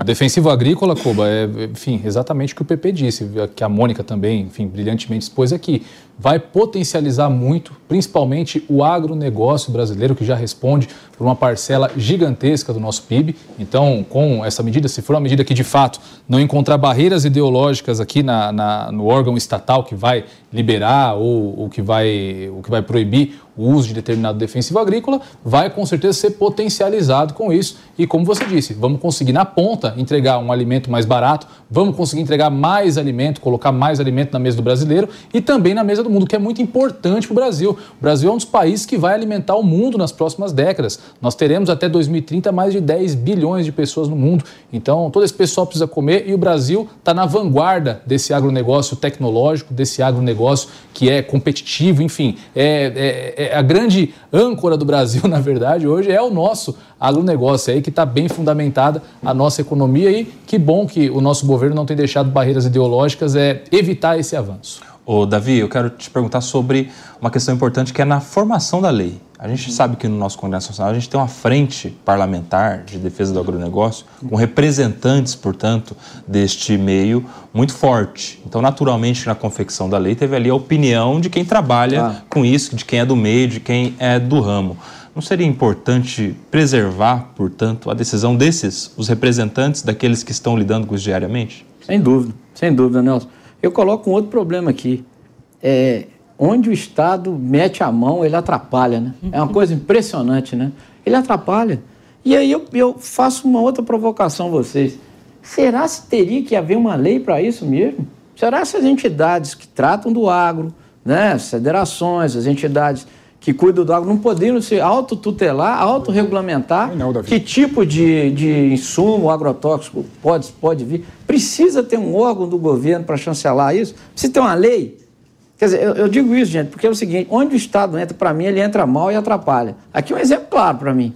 Claro, Quer- entrou quer e foi mal. Um Foi, entrou e foi mal. Quer um exemplo bom? Fala? Pepe. Embrapa. Embrapa. A gente tem uma Não, tecnologia. legal, tem uma ok. tecnologia. O, no- o no- o no- o nosso solo do Brasil era muito ruim. Ficou bom graças à, à ciência do Embrapa, que é um órgão estatal. Não tô dizendo As que nossas uma sementes, regra, por exemplo. não. Ou seja, o Embra- a- a Embrapa demonstra claramente que o Estado atuando na agricultura ajudou o agro do Brasil a ser um dos melhores do mundo. Ok. Que põe medo na França. Ok. É, que foi invadida pelo MST. recentemente. Ah. Ô, Mônica, quero te ouvir mais uma vez sobre o comentário dos colegas aqui. E aí? Bem, é, eu, todos falaram muito bem, gostei muito do que disseram, mas eu tinha mais uma coisa que eu queria dizer assim sobre esse assunto, que é assim, é, o veto foi muito ruim, foi um veto que veio sem, sem embasamento técnico, sem escutar a FPA e sem escutar quem é importante, e de novo, é um governo que, a hora que faz um veto ideológico, que faz andar para trás uma lei, entra, vai, vai entrar no conflito com o Congresso. Então, nós vamos começar novamente a discussão, vai voltar, vai derrubar. Eu já estou sabendo de deputados dizendo vamos derrubar tudo isso. E, e para quê? Uma- um projeto que estava saudável, que estava bonito, passa logo isso aí, vamos resolver outras coisas tão importantes. Mas...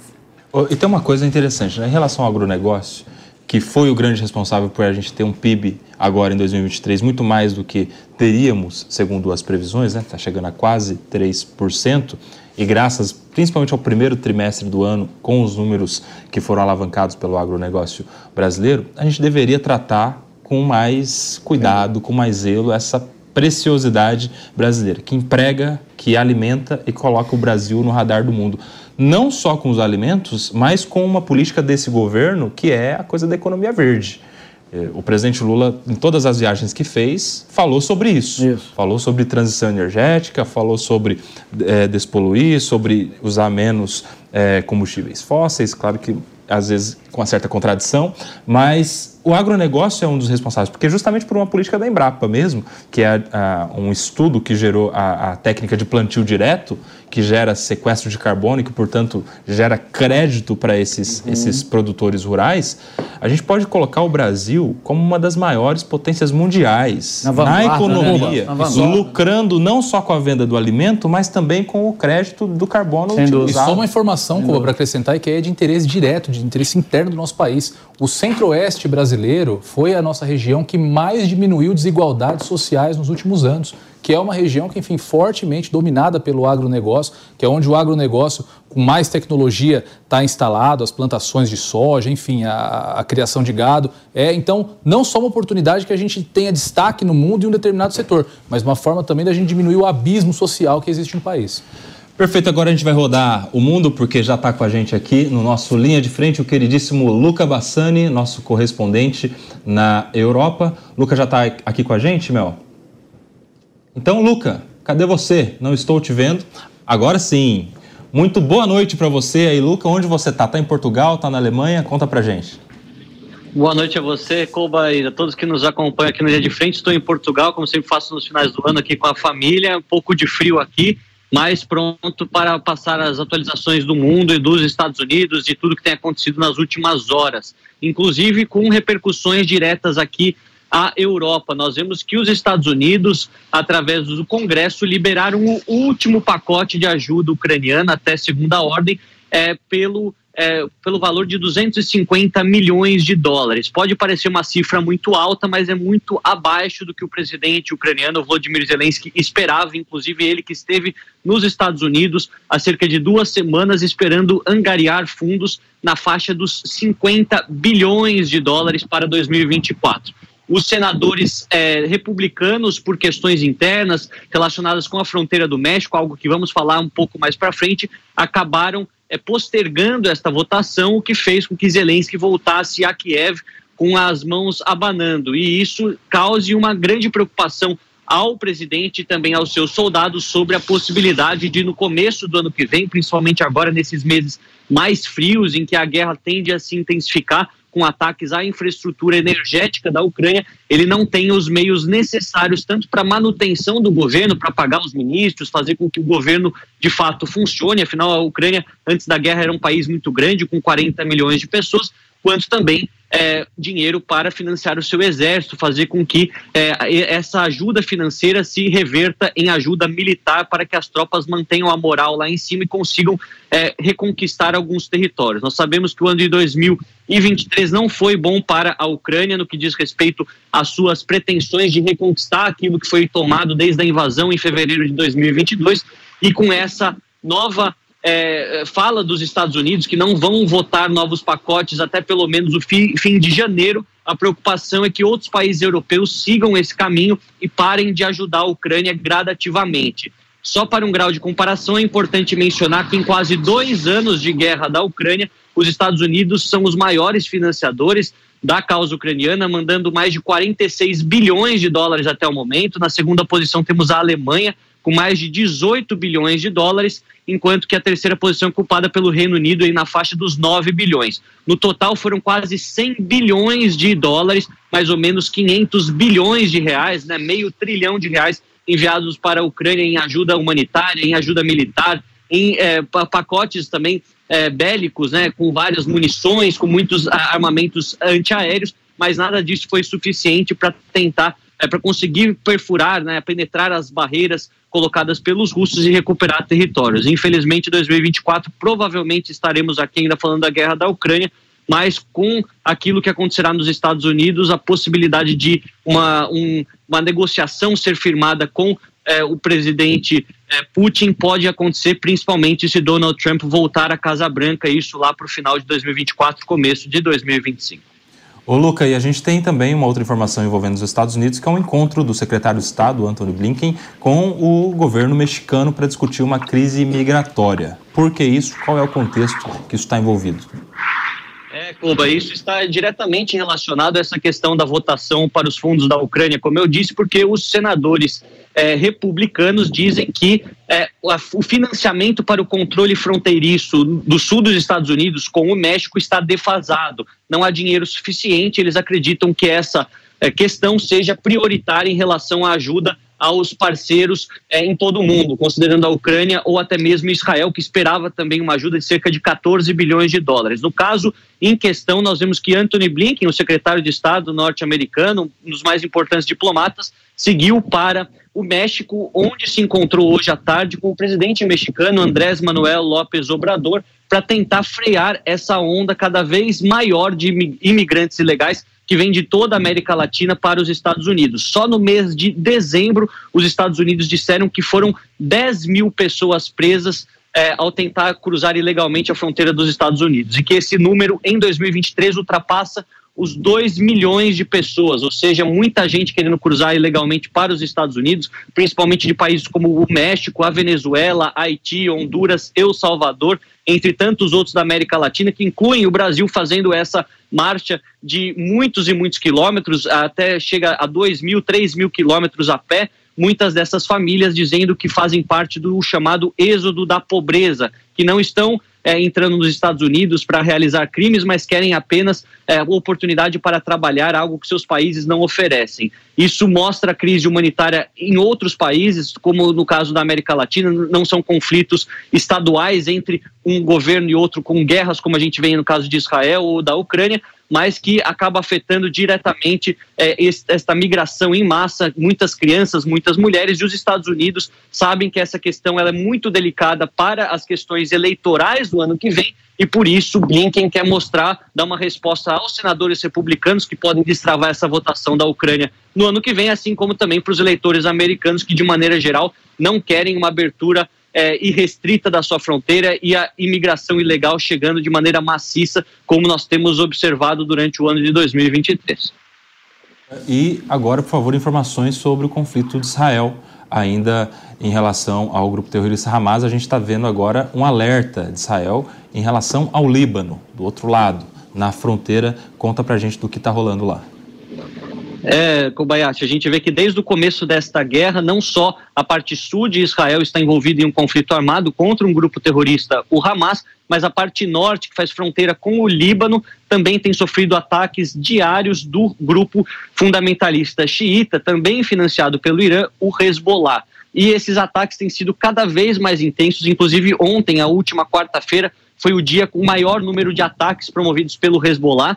E Israel, através das forças de defesa, disse que o tempo para o diálogo, o tempo para as resoluções diplomáticas em relação ao Hezbollah estava acabando. E que se o grupo não parar com as suas iniciativas militares na parte norte de Israel, nessa parte fronteiriça, a IDF, as forças de defesa de Israel, deveriam agir e resolver este assunto, que estariam prontos para tal. A gente sabe que, caso isso aconteça, ou uma possível invasão terrestre de Israel na parte sul do Líbano, este conflito que já é muito letal, muitas pessoas morrendo, já dura aí cerca de 75 dias, poderia se tornar um conflito generalizado em todo o Oriente Médio, o que é muito negativo do aspecto humanitário, primeiramente, com certeza com muitas pessoas morrendo, grande parte delas civis, mas também para o aspecto econômico em todo o mundo, dada a importância do Oriente Médio na produção de commodities energéticas, por ser parte né, da rota de muitos, é, muitas mercadorias que partem da Ásia, seguem para a Europa, seguem para a África. Então, é, ninguém quer que esse conflito se torne generalizado e que 2024 comece com mais uma guerra de grandes proporções. A gente vai ficar acompanhando, vendo essas repercussões, mas tudo indica que o final, esses últimos dias de 2023, tendam a, tendam a ser ainda cada vez mais tensos, com ameaças vindo desde a Coreia do Norte, que já demos hoje no Jornal da Manhã, Kim Jong-un pedindo que os ataques é, militares nucleares estejam já de prontidão caso aconteça uma guerra. Essas questões na Ucrânia, no Oriente Médio, realmente um ano para ficar para a história por motivos negativos por conta das guerras. Tá aí, Luca Bassani, microfone Jovem Pan na Europa. Muito obrigado, Luca. Uma boa noite para você. Obrigado por nos atualizar sempre. E aqui a gente continua o nosso assunto com um tema que tem ligação com o que a gente falava antes, aquela história do agronegócio, de transição energética e tal, porque o Brasil assumiu a presidência do G20 no início de dezembro e quer destravar cerca de 10 bilhões de dólares dos quatro maiores fundos climáticos do bloco é importante lembrar que o governo brasileiro tem como prioridade o investimento em políticas públicas contra as mudanças climáticas. O objetivo não é desregulamentar, mas sim dar ideias de melhorias nos mecanismos de financiamento que darão mais flexibilidade aos recursos. O governo acredita que a burocracia complica o acesso aos recursos e atrasa os investimentos. A disponibilização mais eficiente e equilibrada do fundo vai servir de forma eficaz doadores, vai trazer de forma eficaz doadores e beneficiários.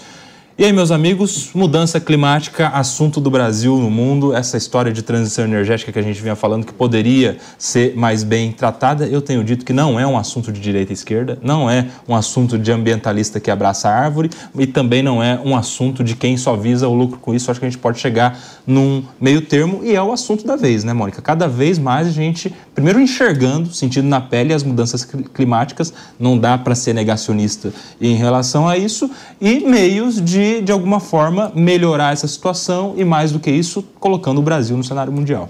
Exatamente. O Brasil tem perfil e tem potencial para ser um grande líder desta revolução que está chegando agora, que é a revolução da sustentabilidade e da, do desenvolvimento sustentável, né? uma, uma forma de abordar a proteção aí ao meio ambiente que seja é, uma visão inteligente de como a gente continuar utilizando bem os recursos que estão aí. E aí, assim, não vai bastar discurso, não vai ser suficiente falação. E ele citou aí a burocracia, mas tem muitos outros problemas. Tem uma questão de um Estado de Direito no Brasil que é até o passado é incerto tem a questão da segurança jurídica, tem a questão do custo Brasil. Esses, essas questões todas que, apesar de, ah, isso não afeta o meio ambiente, afeta, porque os fundos que estão aí fora estão olhando, eles estão olhando pelos, pelos eixos do ESG, eles estão olhando o meio ambiente, mas eles estão olhando o social e eles estão olhando a governança. Não adianta achar que, a gente, achar que a gente consegue fazer uma sem a outra. As três estão absolutamente interligadas e o Brasil precisa ter um olhar é, de cima para como vai apresentar para o mundo a nossa postura em relação ao meio ambiente. Hoje o mundo não acredita, vejo com muita dificuldade que a gente consiga chegar no lugar que deve ser o nosso, de líder nesta mudança do desenvolvimento sustentável. O PP, você acha que o Brasil está conseguindo fazer o alicerce, a base necessária da porta para dentro, aqui no nosso ambiente interno nacional, para ser esse protagonista da transição energética no mundo? Não, o Brasil está longe. O Brasil está longe. E o que acontece com a Amazônia, por exemplo, é um, é um claro exemplo de uma falência de uma política pública ambiental. A Amazônia, por exemplo, do solo para baixo é a maior riqueza do mundo. Do solo para cima é a maior pobreza do mundo. Uma das maiores pobrezas do mundo, melhor colocando. Não é? Mas a região da Amazônia, por exemplo, é pior em termos de índice de desenvolvimento humano do que estados do Nordeste e do que muitos países da África. Ou seja, a política ambiental da Amazônia e a política ambiental do Brasil só vai florescer quando o Brasil realmente apresentar uma política pública ambiental que congregue o desenvolvimento daquela população da Amazônia e também a proteção da floresta. Né? Eu até coloquei algumas vezes aqui. Né? Por exemplo, o, a questão da Amazônia é uma questão muito mais também relacionada com a propriedade das terras. A gente não sabe quem é o proprietário das terras da Amazônia. Ou seja, se a gente não sabe quem é o proprietário das terras da Amazônia, a gente não consegue cobrar do proprietário a proteção da floresta. Esse é um exemplo. Esse é um exemplo. Então, uma política pública ambiental passa por regularizar fundiariamente a região da Amazônia.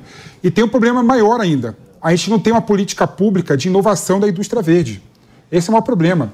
A gente fala em investir, por exemplo, em, em energia eólica, energia solar. O que a gente faz? A gente compra turbina eólica da Áustria, turbina eólica da Alemanha, é, é, equipamentos de países europeus e, e monta uma usina de forma artificial no Brasil. Só vai mudar e a gente vai ter realmente uma política pública voltada para o desenvolvimento da indústria verde se a gente começar a olhar para dentro do Brasil e criar o alicerce para ter uma indústria verde. Os Estados Unidos, por exemplo, é bom lembrar, fez uma lei colocando 300 bilhões de dólares para a inovação verde. Né? A gente não tem política pública nenhuma para desenvolvimento da indústria é, verde no Brasil. A nossa política pública é a política pública do peduricalho. Né? Ah, aqui no, no Rio Grande do Norte tem o melhor vento do mundo. Então aqui eu vou fazer uma, é, um, um, cluster, né, um local para ter indústria, para ter energia eólica. Mas a gente não tem o, o, o anterior. Qual que é o projeto? O que, que a gente pode fazer para criar uma indústria verde de fato, para gerar empregos aqui no Brasil, gerar tecnologia no Brasil inovação no Brasil. A gente vive, infelizmente, é, nessa luta em glória. Não é? E, e a gente também está tá dando uma mensagem muito errada para o mundo em geral, Cuba. Só para terminar aqui. Porque a gente, ao mesmo tempo que fala para o mundo que está preocupado com energia verde, a gente está entrando na OPEP+, a gente está, por exemplo, buscando a exploração de petróleo na bacia da Amazônia. É, ou seja, ou a gente consegue falar claramente para a população e para o mundo a verdade, né, que só vai ter realmente desenvolvimento da indústria verde no Brasil e no mundo quando o custo de produção da energia verde for mais barato do que o custo de extrair petróleo do chão, Sim. ou ou estamos fadados à hipocrisia e à conversa fiada. E aí, Diego? Olha, hoje, hoje eu estou concordando muito com o PP. Eu estou me sentindo até estranho, porque é. o discurso você é dele. Você é esquerda, cara, você é esquerda. Não, eu acho que você que é de direita. Porque, afinal de contas, o PP traz uma visão da necessidade de desenvolver a região norte e região nordeste do país. Mas o nosso governo, infelizmente, trata a Amazônia como um santuário algo que não pode ser tocado. E nós vemos que isso, enfim, além do, do, problema da hipocrisia do discurso, como você bem colocou aqui, é sair aí pelo, pelo cenário internacional falando em energia verde, mas não saber o que faz com, enfim, acho que o maior ativo verde do planeta, é que enquanto nós fazemos isso, outros, outros poderes tomam conta daquela, daquela região. Muitas vezes nós noticiamos aqui que o primeiro comando da capital e outras organizações criminosas têm forte atuação na região norte, estão desenvolvendo rotas do tráfico de drogas, estão explorando o garimpo ilegal, estão movimentando bilhões, estão engrandecendo o seu poder financeiro, que já é muito grande, simplesmente em virtude do abandono daquela região, que são milhões de quilômetros quadrados que, enfim, é, estão lá, é floresta e é tratado como um santuário. Então, eu concordo plenamente com o PP que o nosso Estado precisa desenvolver um plano do que fazer com isso e reverter é, todo esse ativo em benefício para o povo brasileiro. E com isso também resolver o problema do crime organizado que se alaça pela região. Ô Davi, mas aí a gente vai precisar também passar por uma mudança de alguns conceitos. Né? Por exemplo, no Brasil a gente não tem a política de valorizar, de incentivar obras de ferrovias, Sim. que tem uma, um, um, gasto energético muito mais sustentável do que propriamente esses que a gente tem na via rodoviária, né? queimando diesel o tempo todo. Um grande exemplo disso é a Ferrogrão, não sei se você conhece, que é um projeto de uma ferrovia que liga o centro-oeste ao norte do país. Seria um instrumento incrível, primeiro de chegada dos produtos, dos insumos para a produção agrícola e depois para o escoamento Sim. dos próprios produtos, Sim. não só para o Brasil inteiro, mas para o mundo. Mas o Ferrogrão está parado o projeto está por uma força de decisão judicial, porque passaria em 0,1% de um território lá, de uma área de preservação ambiental.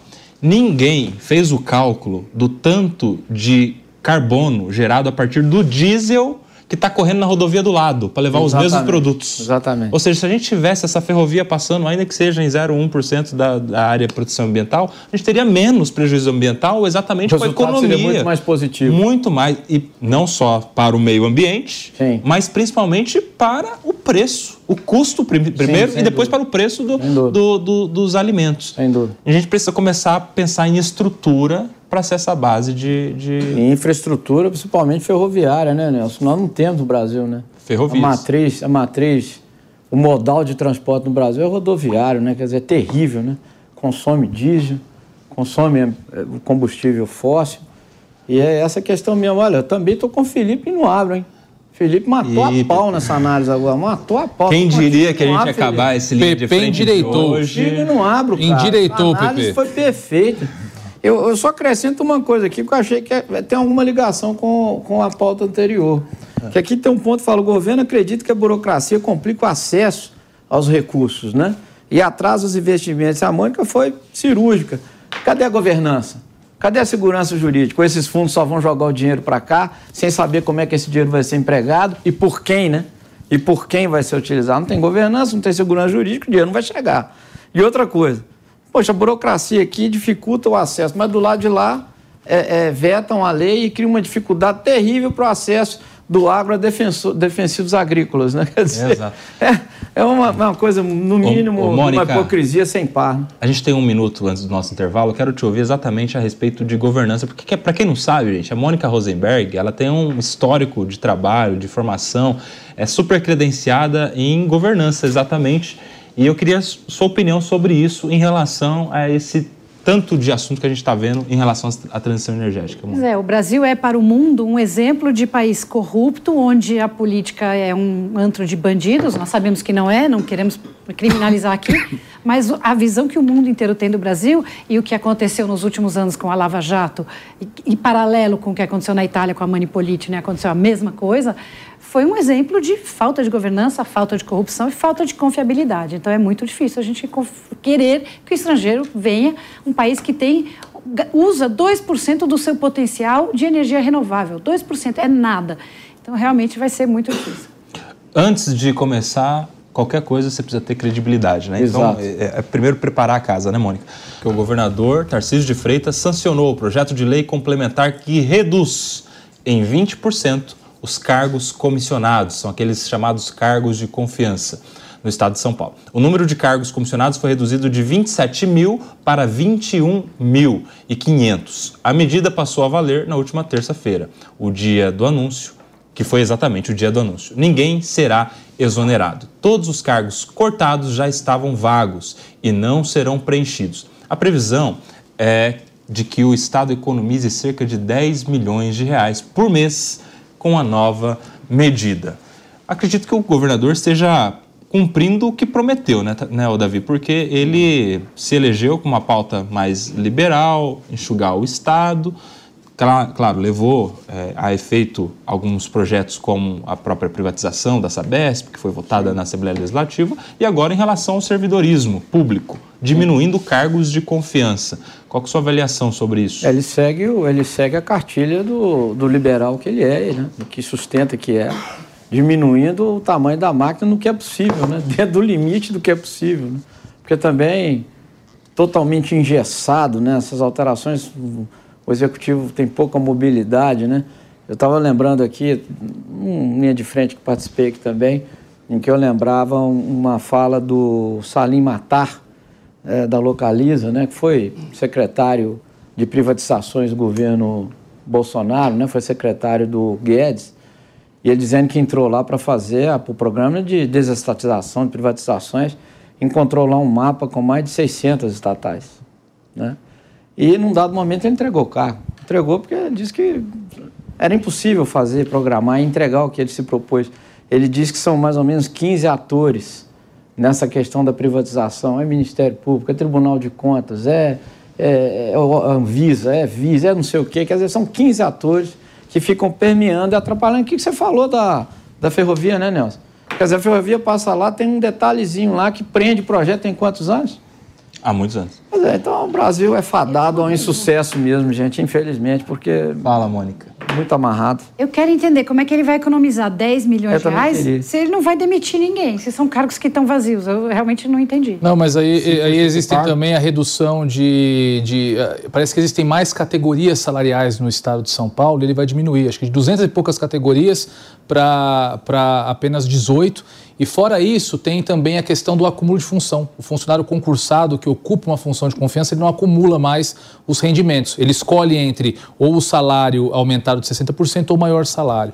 Mas, então, a, mas ali a questão acho que é outra. Ali a questão é a seguinte: se ele fosse ocupar os 7 mil cargos que estão vagos. Gastaria 10, 10 milhões, milhões, né? 10 milhões. mas aí não é economia. Aquela economia, coisa da mulher que chega em casa e fala: Ah, eu economizei dinheiro hoje porque eu corri atrás do ônibus em vez de tomar o ônibus. Mas não correu atrás de um táxi. Teria economizado mais. É. Ô, ô, é, Diego. Boa, é boa questão mesmo. É. Agora que eu deve entender, né? É, não, porque os 10 milhões, os 10 milhões é, é, na verdade, é quase que uma economia preventiva, né? Ele está tampando um tá deixando de gastar. O dinheiro poderia tá, tá ir. deixando de gastar 10 milhões. É. Deixando de gastar. É. Mas, de qualquer forma, Diego, eu fico impressionado com os números, né? Porque ele tinha direito a 27 mil cargos de confiança, Sim. mas ainda tem direito a 21.500 cargos de confiança. Não é muito cargo Não, de sem, confiança? Sem dúvida é muita coisa, Cuba, mas o que eu fico mais impressionado é com o, como é, é, diferente a ideologia, é, do, a ideologia liberal de uma, de uma ideologia que prega mais aquele Estado paternalista que tem que cuidar de tudo. O liberal do maior Estado da federação, que é um Estado que sempre, nos, nas últimas décadas, apresenta superávit nas suas contas, está aí preocupado em enxugar as contas, está preocupado em economizar, está preocupado com a responsabilidade fiscal no Estado. Ao passo que nós vemos governadores, enfim, de viés mais progressistas, que acreditam mais que Nunca foi Estado, governado pela esquerda. Eu, eu não estou falando de São cara. Paulo, eu estou falando de outros Nunca. estados.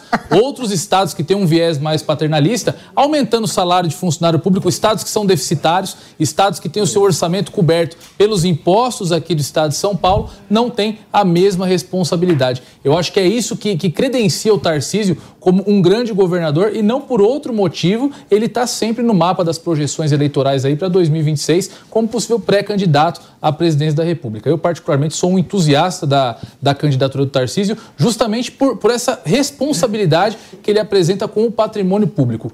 A pessoa que pensa em economizar, tendo sobra no caixa, que pensa em não preencher cargos comissionados, tendo essa disponibilidade, ele tem um, um espírito público muito puro e está se mostrando sim preparado para governar não só o estado de São Paulo, mas todo o Brasil. E aí, Pepe, o que, que você estava achando ruim? Não, aqui, aqui a narrativa do, do Diego parece que o, o estado de São Paulo foi alguma vez governado pela esquerda, não foi que, que eu disse. esses 27 mil cargos. Não é verdade. A São Paulo sempre foi governado pela direita, não é centro-centro, centro, centro-direita. Não dá para você colocar isso na culpa da esquerda, mas sempre a narrativa é vamos buscar o inimigo comum, então vamos falar mal da esquerda, né? fazer um comparativo do, do Tarcísio com outros políticos que governaram São Paulo. Todos são de direita. Não estou não tô comparando Todos com os políticos que governaram São agora, Paulo. Agora, uma questão interessante é o seguinte, não dá para a gente, de forma abstrata e genérica, falar que 27 mil cargos são muito. Né? Tem que ter um estudo técnico que aponta qual que é a quantidade de cargo necessário para governar um estado como São Paulo, que é o maior estado do Brasil. PP. Tem milhares de, de, de municípios. Então também não dá para você ser também simplista e achar que o Tarcísio realmente está diminuindo a questão do cargo por uma questão técnica. Né? Eu queria saber qual foi o estudo que o Tarcísio fez para reduzir o número de cargos de 27 mil para 21 mil. E é bom lembrar o seguinte, outro ponto importante, não é? é o Tarcísio ele não precisaria fazer nenhuma lei para extinguir os cargos. Isso eu acho que uma certa, é, é uma certa atitude populista dele. Ele já fez muito em só governar com 21 mil cargos. Para que, que ele vai fazer uma lei extinguindo 20% dos cargos? É, não tem porquê, não tem justificativa nenhuma. Tudo bem que política é símbolo. Então o que ele está fazendo aí é querer criar um factoide no final do governo dele, já que não tem nenhum tipo de notícias no final do governo, a gente sabe muito bem disso, né? Para tentar criar uma, um ar de ou liberal ou, ou político que está comprometido com o orçamento público de São Paulo. Ô, Mônica, será que ele não está pensando em deixar um legado na gestão do Estado de São Paulo? Se, saindo ele do governo amanhã, a lei está posta, o limite está colocado e, claro, precisaria de um grande esforço político para aumentar novamente esses cargos. Não está muito mais pensando no Estado do que propriamente no marketing político disso? É, é uma espécie de reforma administrativa e a gente precisa de uma reforma administrativa séria, inclusive no Brasil, que ele seja, no, no governo federal, né, que ele seja exemplo para reformas administrativas amplas em todos os estados e municípios e especialmente na União. Mas eu queria fazer um pequeno comentário em relação ao que o Diego falou. Ele disse que o governo liberal de São Paulo está fazendo o que alguns governos progressistas não estão fazendo. Eu só quero deixar claro que progressista não é o contrário de liberal. Depois você corrigiu, falou assistencialista, mas existe liberal progressista, poxa vida. E aí, Diego? Existe liberal progressista? Não, existe.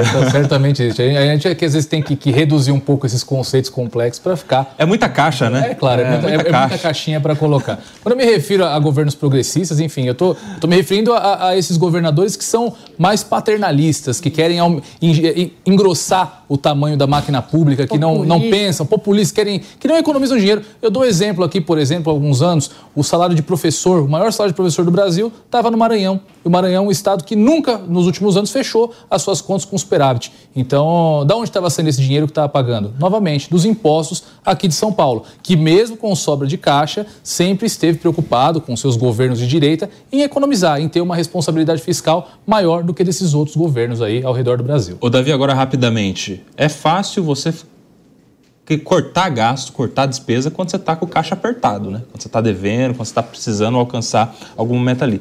Mas o governo de São Paulo, que o Tarcísio pegou, pegou com um superávit de 33 bilhões, pegou com 33 bilhões sobrando caixa, né? no caixa. Então, naturalmente, ele não precisaria, se fosse um Sim. pouco menos responsável, se preocupar com uma economia de 10 milhões, né? Sem dúvida. Isso tem muito mais a ver com a sua ideologia, ah, com a promessa de campanha, com a ideia de enxugar o Estado. Né? Enxugar né? o Estado no limite do possível, eu entendo assim. Eu entendo assim.